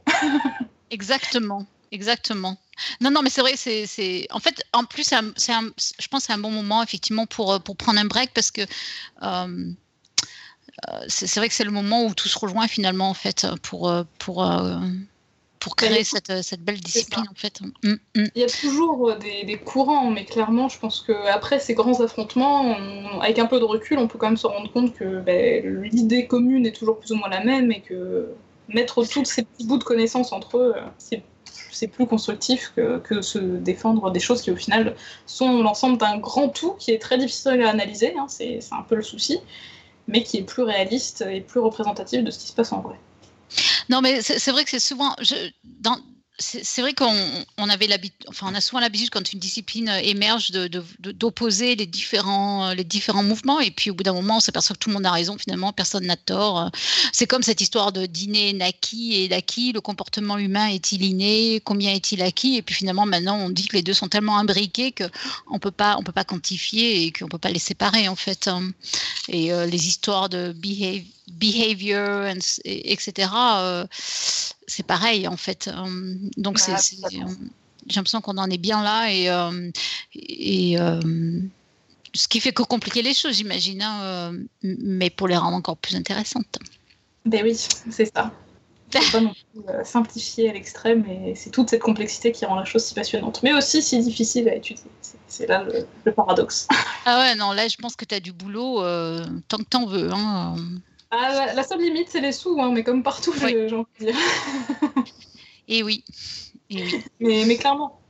Et je pense de plus en plus que là, tout ce qui. Enfin, c'est vrai que moi, j'ai un peu la chance d'avoir ça, c'est que mon sujet est un peu sexy, parce que c'est vrai que tout- quand on parle d'empathie, etc., je pense Ouais. que les gens sont vraiment à l'écoute. Alors, il y a toujours, euh, et ça se comprend, des gens qui ont des réticences, parce que justement, il ne faut pas euh, aller à l'encontre de l'effet euh, Cleverhand et de Lucan Morgan, et il faut rester euh, très objectiviste et ne pas, euh, ne pas trop généraliser, mais je pense que ce sont des choses qui parlent à plein de gens parce que ça fait aussi résonance à des questions qu'on se pose. C'est vrai que pourquoi est-ce que des fois on va aider euh, des gens avec qui on n'a aucun lien euh, de parenté, aucun lien social? Pourquoi est-ce qu'il y a des choses qui existent? Euh, C'est vrai qu'il y a l'exemple, on parle beaucoup en psychologie du don du sang. Pourquoi est-ce qu'on donne notre sang pour des gens qu'on ne connaît pas et qu'on ne verra jamais? Il y a plein de choses ultra intéressantes au cœur de nos sociétés euh, qui Ouais. sont vraiment passionnantes et qu'on peut étudier aussi par le prisme du comportement d'autres animaux. Ok. Euh, tu penses que c'est un bon moment pour, euh, ben, pour, pour arrêter et puis, euh, mais, mais sérieux, je pense qu'il faudra revenir parce qu'il y a tellement de choses à dire. hein. Tu en Bah, penses moi, quoi euh, Topo, tu en penses quoi hein? C'est une bonne idée. Je- je- je- J'ai dû suivre 20 minutes de l'émission, mais juste pour Non, venir pour faire des blagues. Mais euh, donc, quand j'écouterai, je pense que euh, fions, fions-nous-en à ton à ton expertise, Irène. Mais je me dis que c'est tellement riche déjà que c'est tellement dense hein, euh, et, et en même temps il y a tellement d'autres choses et on peut explorer tellement de voies que oui, je pense que c'est un bon moment et puis euh, on fera Il y a des d'autres entiers que moi je ne connais pas, Ouais. hein, mais, mais qui sont, Mm, mm. par exemple, tout ce qui est. euh, Alors c'est totalement autre chose, mais tout ce qui est euh, association, parasitisme et tout. Bon, ça, Pierre est plus calé que moi, mais il y a des trucs, des fois, des associations entre des animaux entre eux, entre des bactéries avec des animaux, il y a des trucs fous, ou, ou bien. euh, pff, Ouais. Même, euh, même tout ce qui est conflit sexuel, justement, cette espèce de bagarre entre les mâles et les femelles pour tirer des avantages, ça c'est plus moi euh, qu'étudie mon compagnon, mais euh, c'est passionnant de se dire qu'il y a cette espèce de course à l'armement entre mâles et femelles pour que chacun tire son parti. Enfin, Ouais. Lui, il étudiait euh, les, les viols chez les, les punaises d'eau, là, les araignées d'eau, les risse. Et- Mais le fait est que c'est passionnant. On se dit comme ça, mais pourquoi tu t'es Avec, euh, avec en plus des, des, des adaptations du coup morphologiques à cette Oui, euh, guerre. exactement. Les épines et tout, enfin, c'est c'est super impressionnant. Ouais, moi j'avais j'avais j'avais un billet en- encore en brouillon sur Saft et j'en suis euh, vraiment euh, c'est con j'ai jamais pris le temps de l'éc- de l'écrire mais dans lequel euh, je vois tous les insectes qui ont des le billet ce serait appelé euh, attache-moi et c'est euh, tous les insectes euh, qui font du banding mais enfin, c'est horrible Enfin, tu- ouais bah, t'as les, t'as les demoiselles et les libellules qui, qui attachent le cou l'abdomen. Et chez les c'est c'est un truc de ouf. C'est leurs pattes avant, elles sont adaptées à prendre les yeux des femelles, quoi. Et ils s'attachent par les yeux. c'est vraiment euh, du, délire pur et simple, quoi. Et du coup, il y a des stratégies selon la quantité de mâles, selon la quantité de femelles, selon la possibilité de fuir ou non. Bah, les comportements des femelles, bon, il en parlerait mieux que moi, mais sont adaptés selon les, possibilités, quoi. Enfin, les femelles vont accepter l'accouplement forcé ou au contraire se barrer selon bah, la, quantité de mâles présents, selon, euh, la disp- enfin, selon le terrain dans lequel elles vivent, etc. Est-ce qu'on fait remonter, remonter les questions? Est-ce qu'il y en avait d'autres euh? Oui, oui. Alors, euh, on a quelques questions. On, euh, on va, on va y répondre. euh, Enfin, Agatha va y répondre. Euh, on va pas prendre trop de temps, mais on, on va voir. Alors, il y avait Jean Auter qui nous disait il y a des gens Jean? qui parlent. John, John, pardon. C'est génial. La francisation de base. Jean, Mais Jean Auté. même pas fait gaffe. J'ai même pas fait attention. Euh, John, John Auter, euh, qui disait, euh, qui nous demande, il y a des gens qui parlent d'écologie comportementale. C'est quoi la différence avec l'éthologie? Alors, bah, justement, je pense que je le disais au tout début. Alors, pareil, je veux pas me faire taper dessus parce que je suis pas du tout spécialiste de l'écologie comportementale. C'est une discipline à part entière. Donc, euh, par avance, s'il y a des gens en écologie comportementale et je dis des horreurs, faut m'excuser. Il est tard, on va dire ça. Euh, mais l'écologie comportementale, alors là aussi, c'est pas forcément une bonne définition parce que il y a des éthologues qui vont étudier les animaux sur le terrain. hein. Par exemple, euh, moi, j'ai un ami qui amusé à déplacer des grenouilles dans la forêt amazonienne pour voir comment elles retrouvaient leur point d'eau. Donc, il était sur le terrain. Euh, et puis, euh, il va y avoir le pendant en laboratoire où on va faire des tâches expérimentales, mais ça reste toujours de l'éthologie. Ouais. L'écologie comportementale, alors là j'ai une définition que j'avais notée dans une petite note, c'est comprendre le comportement de l'animal dans son environnement naturel et ses stratégies de survie dans une perspective évolutionniste. Voilà. Voilà. Et ben voilà, on va s'en tenir à cette réponse. Mais concrètement, je pense que voilà, la, la différence profonde, alors pareil, hein, je veux pas dire de, entre l'écologie comportementale et l'éthologie, c'est que dans un papier, dans une publique d'écologie comportementale, il va y avoir toujours cette espèce de, de parallèle, de lien avec l'évolution pour essayer de comprendre l'origine des comportements liés à des facteurs environnementaux.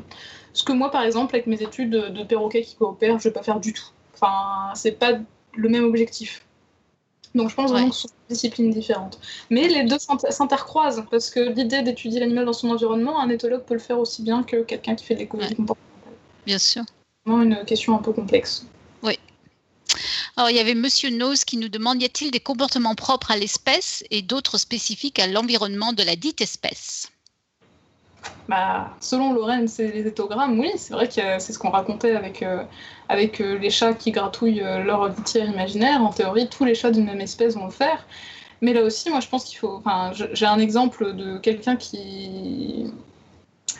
Enfin, où les chats se font leur toilette, plutôt, serait plus adapté. On peut se dire que, comme ça, tous les chats euh, d'une espèce vont faire leur toilette, sauf que il s'avère, moi, j'ai eu un, un exemple concret d'un chat qui n'a pas été du tout élevé par ses parents, qui n'a pas eu de référent, qui ne sait pas se laver, en fait, parce qu'il n'a pas eu cet apprentissage. Ah ouais. Ça peut arriver, oui. Ou euh, certains animaux qui n'ont pas certains codes sociaux. D'ailleurs, ça arrive, euh, c'est une, autre- une autre thématique aussi, mais par exemple, euh, les oiseaux d'élevage, moi j'ai été confrontée quand j'ai constitué la, colonie de calopsites qui a maintenant le laboratoire. J'ai dû acheter mes oiseaux en début de thèse. Et il y a une grande question parce que quand on achète des oiseaux domestiques, soit ils sont élevés à la main, c'est-à-dire qu'ils sont nourris par un, par humain, soit ils sont manipulés au nid, ce qui est le plus courant, où en gros, ben, l'éleveur il va toucher les, les œufs pour que les oiseaux aient pas trop peur, mais ce sont les parents qui les élèvent.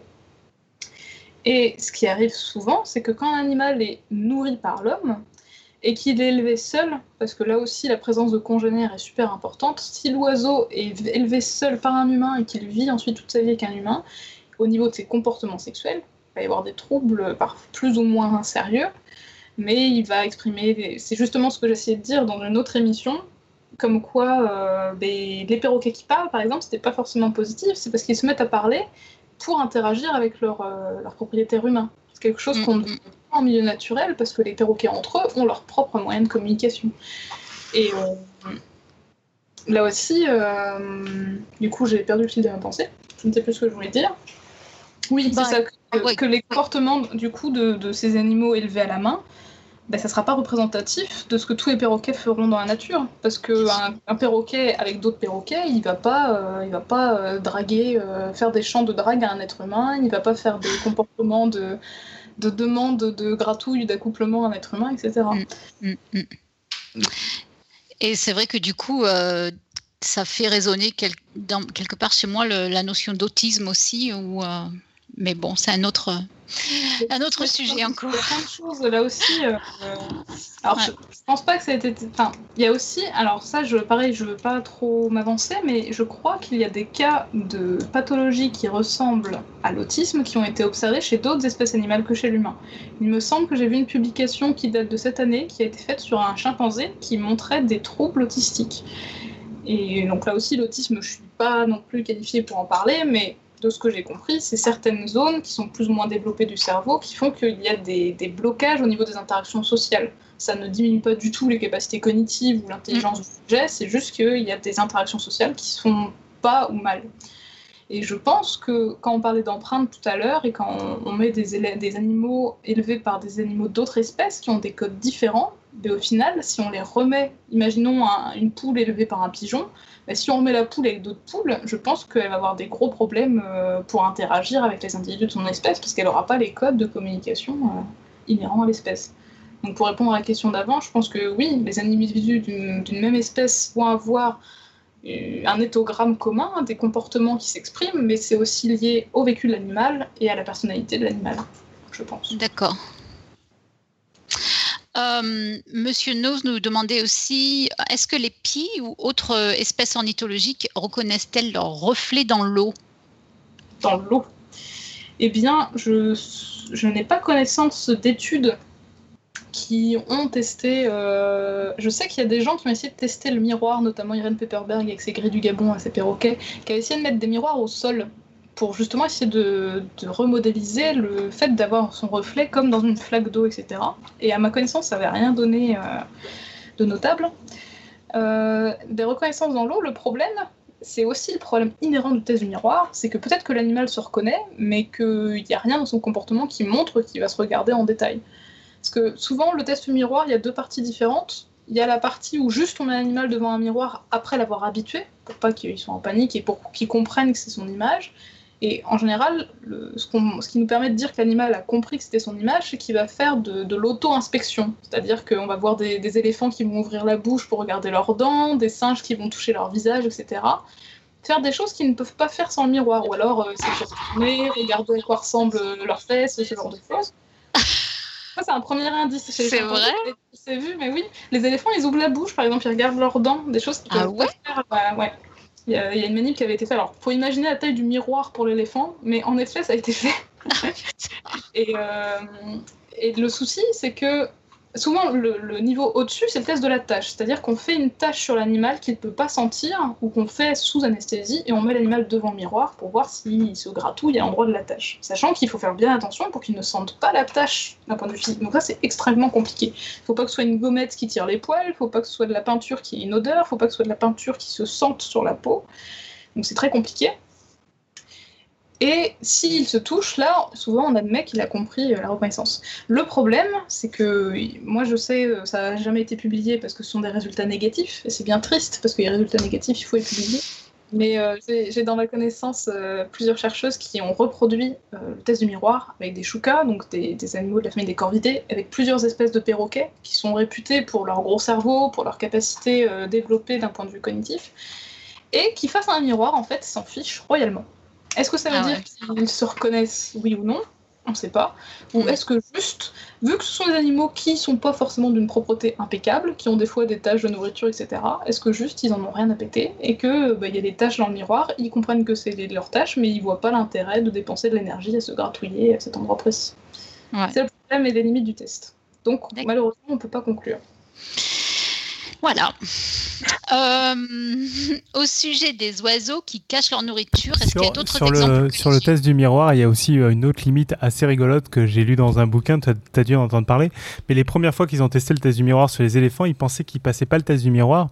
Mais là, c'est un, pro- Oui. un autre problème du test, c'est les humains qui avaient mis des miroirs trop petits et du coup, l'éléphant se voyait pas dans le miroir en fait. Ils se voyaient pas en entier. C'est assez rigolo. C'est oui. pour ça que, que, bah, du coup, c'est Deval, le chercheur dont on parlait tout à l'heure, qui a fait construire sur mesure un miroir euh, gigantesque installé dans un zoo pour que l'éléphant puisse se voir en entier. Et là, du coup, ça a fonctionné. Il y a d'autres limites rigolotes. Enfin, moi, j'aime bien citer l'exemple des gorilles, par exemple. Les gorilles, euh, bah, il y a deux gorilles au monde qui l'ont passé. Ce sont des gorilles qui ont été élevés par l'humain. C'est notamment euh, Coco, qui est euh, un gorille qui a été entraîné à utiliser les lexigrammes, donc des, des- des symboles pour communiquer, essayer de pas de reproduire, mais d'avoir un- un- une espèce de, de langage avec l'humain euh, autre que la, la parole. Et en fait, les gorilles, euh, potentiellement, je pense qu'ils ont les capacités cognitives pour euh, comprendre que c'est leur image, mais les gorilles ne regardent jamais dans les yeux, en fait, parce que c'est un signe d'agression. Donc ils vont pas regarder dans le miroir directement. Ah. Et Et oui. c'est une limite au test. Et c'est aussi l'importance de connaître ce fameux répertoire comportemental, ce fameux éthogramme qui caractérise chaque espèce. Et oui, bien sûr. C'est compliqué tout ça. Bah, c'est un peu comme euh, chez les humains, euh, selon les cultures, on a des comportements différents aussi, quoi. Donc il faut faire gaffe comment on, interprète. Ouais. Mm, mm. C'est vrai qu'il y a des choses qu'on- auxquelles on pense pas, mais c'est- au Japon, je crois, par exemple, c'est très mal vu d'ouvrir un paquet alors qu'il y a des gens autour, alors que nous, ben, quand c'est Noël, on déballe tous les paquets, c'est la fête, etc. Mais Voilà, que- par exemple. En Russie aussi.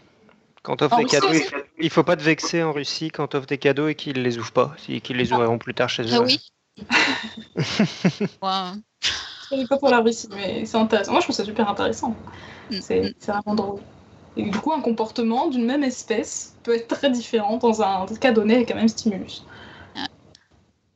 Mais là aussi, la culture chez les animaux, c'est un autre sujet. Il y a encore plein de choses.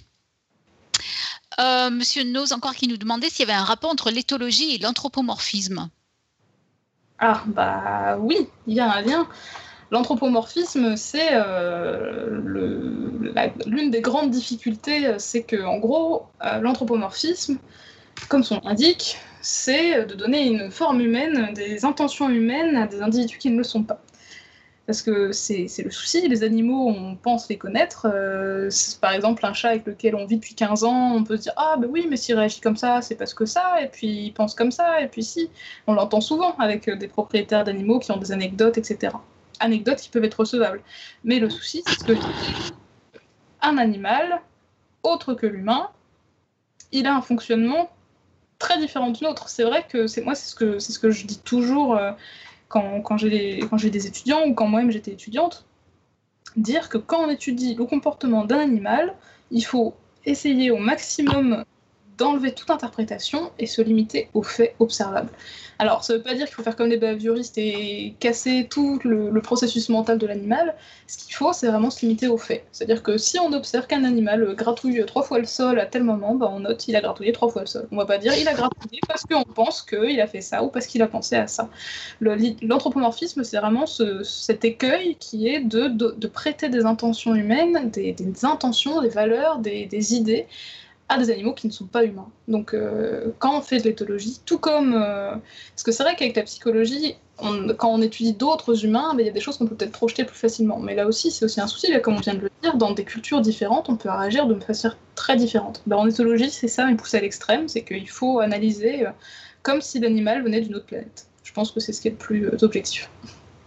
Ouais, je pense qu'il y a un souci de rigueur super important, un souci d'hyper-honnêteté intellectuelle hyper important et, aussi, comme on disait plus, tôt, c'est aussi de ne pas surinterpréter les résultats, je pense. Exactement. Mais c'est vrai que c'est compliqué aussi parce qu'on reste des êtres humains. Quand on voit des chercheurs qui travaillent depuis 30 euh, ans avec les mêmes animaux, les mêmes espèces, bah forcément, il y, a, des choses qui apparaissent, mais qui apparaissent et qui sont justifiées. Par exemple, euh, je pense aux gens qui travaillent sur les grands corbeaux. Un grand corbeau, ça peut vivre 50 à 60 ans en captivité. Ou même euh, les gens qui travaillent sur les chimpanzés. France de Vade, il suit sa colonie de chimpanzés il les connaît tous, ces individus. La grand-mère de machin et puis le petit-fils de bidule. Il connaît leurs interactions, il connaît euh, les, bagarres, les, inimitiés, les amitiés, etc. Et c'est très intéressant aussi parce que ça peut expliquer certaines choses, les liens entre les individus, donc c'est très intéressant, mais il ne faut pas projeter nos visions d'humains dessus. Et c'est vrai que c'est très compliqué. Ouais, ouais. Euh, une question euh, de Brusicor, je ne sais pas à quel point il rigolait, mais il disait euh, si les oies font rouler des œufs, même quand il n'y a pas d'œufs, comment on sait qu'elles roulent des œufs s'il n'y en a pas? Eh bien, parce qu'ils ont fait le test avec des œufs qu'elles font exactement le même comportement en fait. Là aussi, je pense que je peux peut-être trouver des vidéos où on voit euh, une oie avec et sans œuf qui fait ce mouvement où elle roule l'œuf pour le remettre sous elle. Et, c'est vraiment, bah, c'est ces, fixed action patterns dont il parle, c'est vraiment un, enchaînement de comportements qui est toujours le même, qui est très, euh, très stéréotypé. Quoi. Oui, ça me fait penser au chat qui, euh, qui va gratter le sol quand, il va, quand il va faire caca, alors qu'il n'y a rien à gratter du tout dans l'appartement. quoi. Mm. Mm. Et euh, donc, en parlant de chat, il y a Cela dit, euh, juste pour donner une, indication, enfin, moi je l'ai déjà vu, par exemple, pour les chiens, que tu les vois gratter dans le sol alors qu'ils ont rien fait, alors qu'il n'y a pas de terre, par exemple. Ouais, ouais. Enfin, moi, je l'avais déjà remarqué ce comportement. Effectivement, des fois, tu vois les chiens gratter le sol alors qu'il n'y a pas de terre, et tu te dis ah oui, c'est parce qu'il essaie d'enterrer ses déchets, quoi. Ouais. du coup, tu, enfin, je sais pas, c'est quelque chose que moi j'avais déjà remarqué, que je me disais que c'était. Ouais. Oui, c'est vrai que c'est ce qu'on dit. Il y a aussi des des races de chiens qui font certains trucs que d'autres font pas. Par exemple, tous les terriers qui sont sélectionnés justement pour aller chercher des proies dans des, dans des, dans des sous-terres. Euh, ben, ils font beaucoup ça. Moi, justement, j'avais. Bon, après, je sais pas non plus à quel point mon observation est généralisable à toutes les races de chiens terriers, mais ce, comportement là de gratter le sol avec les pattes arrière, etc., des fois de manière. Euh, on voit pas trop. Est-ce que c'est un dérivé de ça Alors là aussi, hein, moi je suis pas spécialiste du chien, loin de là. il y a des gens beaucoup plus qualifiés que moi dans la matière. Mais je pense que. Enfin, il y, a clairement certaines races de chiens qui ont été sélectionnées, bah, notamment pour euh, la chasse au gibier, qui sont spécialisées, qui ont certains comportements propres. Euh, les épagnols qui sont pour les, oiseaux d'eau, les, cairns et autres qui vont chercher les sangliers, les trucs euh, sous terre, etc. Peut-être qu'ils ont des comportements aussi euh, différents. Et je pense que cette histoire de, grattage, c'est vrai que ça m'intrigue. J'essaierai de fouiller un peu, voir s'il y a des choses qui existent. Mais pour cette histoire d'œuf avec l'oie, il y a un truc qui est assez rigolo dont je n'ai pas parlé, c'est qu'il y a aussi des super stimuli. Parce que justement, avec cette histoire d'œuf, ils sont demandés si en gros, s'ils lui donnaient un œuf gigantesque qui peut pas être son œuf, si l'oie continue à faire le même comportement. On parle de super stimuli. Et en fait, il s'avère qu'elles vont choisir le plus gros œuf possible, même si ça peut pas être leur œuf d'oie. Et justement, c'était intéressant parce qu'on peut se dire, bah ce comportement, le but, c'est de protéger les œufs, sa descendance. Il y a, un but, quoi, c'est de, transmettre ses gènes. Mais sauf que si on lui donne un œuf d'autruche, elle va faire tout pareil. parce que c'est un super stimulus. Et là aussi, il y a plein de choses à essayer de creuser pour, pour comprendre le du comment. Quoi. Oui. Euh, il y a eu beaucoup de discussions dans la chatroom au sujet du comportement des chats, en fait. Et du coup, euh, je ne sais pas s'il y a une bonne. Je ne sais pas s'il y a une bonne réponse à la question, mais est-ce qu'on peut parler de transmission culturelle dans le cadre de la toilette du chat? Alors, alors, la transmission culturelle, c'est un truc moi, qui me passionne, pareil, je peux en parler des heures, donc euh, je ne vais pas non plus euh, monopoliser le Mais la transmission culturelle, c'est aussi un terme précis qu'on utilise dans un cas bien donné.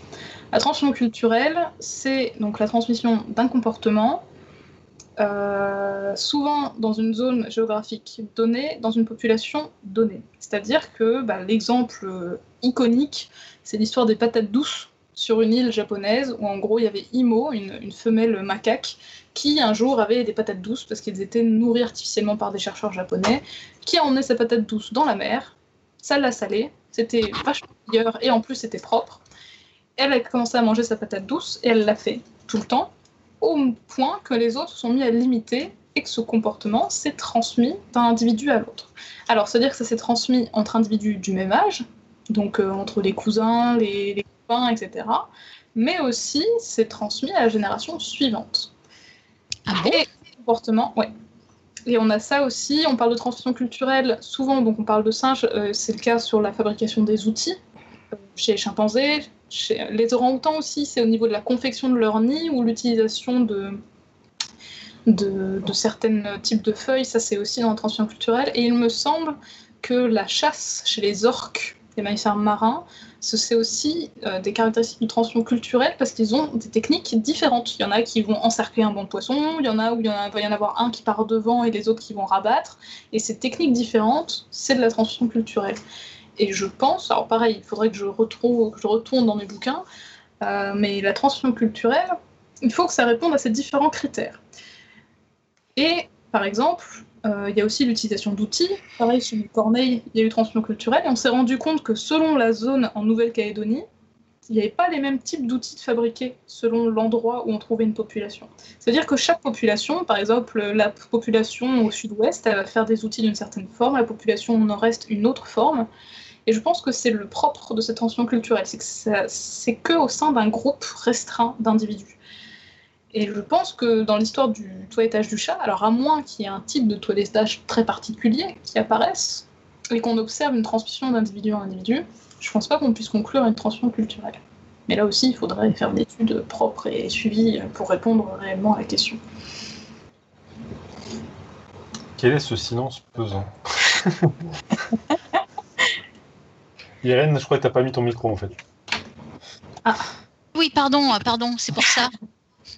non, non, mais c'est pas, c'est pas si. Pardon, oui, c'est pour ça. Euh, je, pense qu'on en a fini euh, avec les questions. D'accord. Pour le moment, en tout cas. Mais je pense que c'est, euh, ce n'est que partie remise. Sinon, mon, instant pub, mais aussi pour aller plus loin, pour ceux que ça intéresse, je, je suis très fière d'avoir en ma possession un ouvrage qui est tout juste sorti, et je suis encore plus fière parce que c'est quelqu'un de mon labo qui l'a écrit, qui est un que sais-je sur l'éthologie qui est sorti il y a deux mois. Et donc ça manquait. Ouais. Il n'existait pas, donc c'est aux éditions euh, PUF, Presse universitaire de France.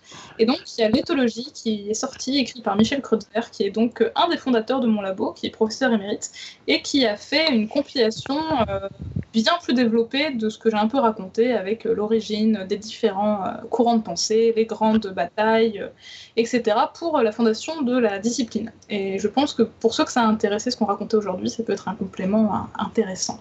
Ah oui, oui. Oh, et euh, Topo a donc mis le, lien sur la chatroom et on les mettra dans les notes de l'émission, bien sûr. Et puis, je, vais faire mon, petit dossier en vrai. Parce que c'est juste qu'aujourd'hui, c'était compliqué, mais je vais le faire. D'accord. Euh, alors, Agatha, tu es venue avec au moins une citation. J'en ai même plusieurs. oui. Donc, tu vas choisir si tu veux toutes les dire, si tu veux en choisir une, etc. On t'écoute. Là, comme ça, pouf. Euh, c'est compliqué, surtout que les trois étaient différentes. Les trois étaient très différentes, oui. Oui. Personnellement, moi, j'ai aimé vachement la dernière, en fait. Bah oui, elle est, elle est placardée au-dessus de mon bureau pour me, pour me donner. Euh, c'est vrai. Ouais. J'avais trois, trois citations, une de Darwin, une de Tim et une qui n'est pas d'un éthologue. Donc euh, si on peut, on peut conclure sur euh, les merveilles du monde animal et sur tout ce qu'il nous réserve, euh, je vais opter pour la dernière alors si c'est la, plus populaire. Ouais.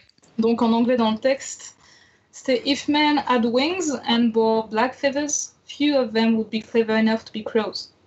Et donc c'est du révérend Henry Ward Beecher. Pour les non-anglophones, ça voulait dire que si les hommes euh, portaient des plumes, enfin avaient des ailes et, et portaient des, des plumes noires, très peu d'entre eux seraient assez intelligents pour être des corbeaux.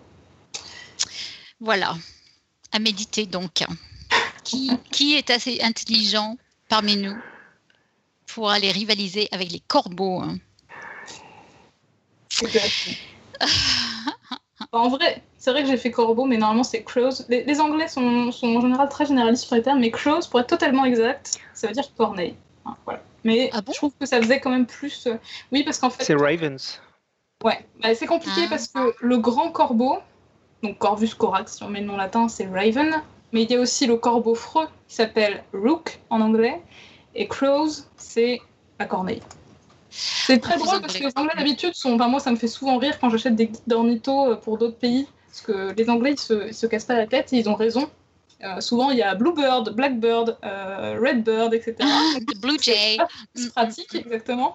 Mais pour les, les corvidés, ils ont fait vachement plus de distinction que nous et c'est quand même plus pratique. Parce que c'est vrai que la confusion corbeau, corneille, etc. au niveau de la nomenclature chez nous, c'est plus compliqué. Mais voilà. Le corbeau, ça faisait plus général et ça marche aussi pour la cité. Très bien. ok. Eh bien, nous allons passer au quiz du mois. Normalement, ça serait euh, le quiz du mois. Normalement, c'est Alan qui en est De responsable. saison, euh, on va Oui. semblant. Oui, on va, on va oui, c'est vrai, c'est vrai. Donc le quiz du moment, c'est retirer le germe de l'ail le rend plus digeste. Voilà, donc euh, encore une fois, vous êtes invité à répondre, euh, c'est-à-dire donner votre avis. Euh, on encourage grandement l'expérimentation, quoique je ne sais pas trop comment on peut aller tester ça, parce que j'imagine le labo plein de cobayes humains en train de vomir, euh, c'est pas très euh, Hmm. éthiquement très correct, mais bon. Et puis je vois pas le, je vois pas bien euh, Alain en train de faire a- avaler des os euh, avec ou sans germe à ses potes. Mais bon, déjà rien que l'odeur de la laine. euh. Bref, passons. On attend vos réponses avec grand intérêt. Voilà, voilou. Et on attend la réponse d'Alan aussi.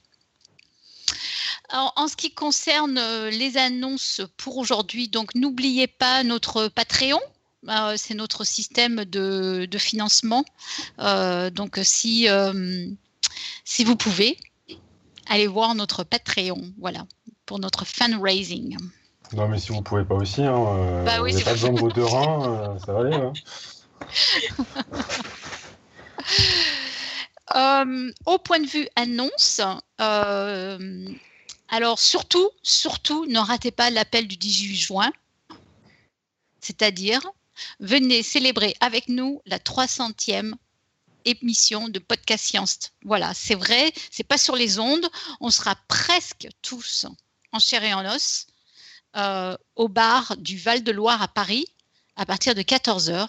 Et vraiment, on vous attend tous. euh, J'allais dire avec délectation. Je ne sais pas si c'est la bonne, euh, le, bon, euh, le bon adjectif. mais En tout cas, D'autant plus que tu y seras en fait. Exactement, exactement. Euh, donc venez, venez, venez, venez avec nous. ça va être, je pense, vraiment chouette de vous avoir. Topo, tu veux, tu veux parler de la sortie du livre Jamais seul? Bah, allons-y, hein, puisque de toute façon j'ai brigué euh, l'échantillon, euh, Exactement, exactement. Donc il faut bien que je le mérite. Alors, euh, donc, euh, Marc-André Sellos, qui était venu pour euh, l'épisode 193 pour nous parler de chimères et hybrides dans le vivant, hein, a sorti un livre très très très récemment qui s'appelle Jamais seul, un livre paru chez Actes Sud, dont je vais vous lire le pitch. Alors nous savons aujourd'hui que les microbes ne doivent plus seulement être associés aux maladies ou à la décomposition, au contraire, ils jouent un rôle en tout point essentiel. Tous les organismes vivants, végétaux ou animaux, dépendent intimement de microbes qui contribuent à leur nutrition, leur développement, leur immunité ou même leur comportement. Hein, voilà, on, on en Voilà. revient au thème d'aujourd'hui. Toujours pris dans un réseau d'interactions microbiennes, ces organismes ne sont donc jamais seuls. Au fil d'un récit foisonnant d'exemples et plein d'esprit, Marc-André Sellos nous conte cette véritable révolution scientifique, détaillant d'abord de nombreuses symbioses qui associent microbes et plantes. Il explore les propriétés nouvelles qui en émergent et modifie le fonctionnement de chaque partenaire. Il décrypte aussi les extraordinaires adaptations symbiotiques des animaux, qu'ils soient terrestres ou sous-marins. Il décrit nos propres compagnons microbiens, le microbiote humain, et leurs contributions omniprésentes et parfois inattendues. Enfin, il démontre le rôle de symbiose microbienne au niveau des écosystèmes, de l'évolution de la vie et du climat, et des pratiques culturelles et alimentaires qui ont forgé les civilisations. Donc voilà, on espère pouvoir accueillir Marc-André très très bientôt pour qu'il puisse nous expliquer tout cela. Mais en attendant, bah, si vous avez l'occasion de, de vous acheter le livre ou de le précommander, peut-être, je ne sais pas s'il est encore euh, à la vente, euh, ruez-vous sur ce euh, fa- fameux ouvrage. On ne l'a pas encore lu, mais on a demandé un exemplaire, donc on devrait le recevoir dans très très peu de temps. Enfin, quand je dis Enfin, oui. moi. On va corriger. Hein On va dire que Topo s'est rué sur l'exemplaire. Non, mais ça a l'air. euh, Ça a l'air super intéressant en tout cas. En fait, moi, je, je suis particulièrement intéressé parce que je vais pouvoir le, le- le comparer en termes de vulgarisation avec un livre qui est paru seulement en anglais pour l'instant, qui s'appelle euh, euh, de Ed Young, qui s'appelle oui, ah, attends, un truc multitude. Mince, ouais, putain, je me souviens plus du nom. We contain multitudes, je crois, de mémoire. Oui, Contain Multitude. Ah, heureusement, t'es là.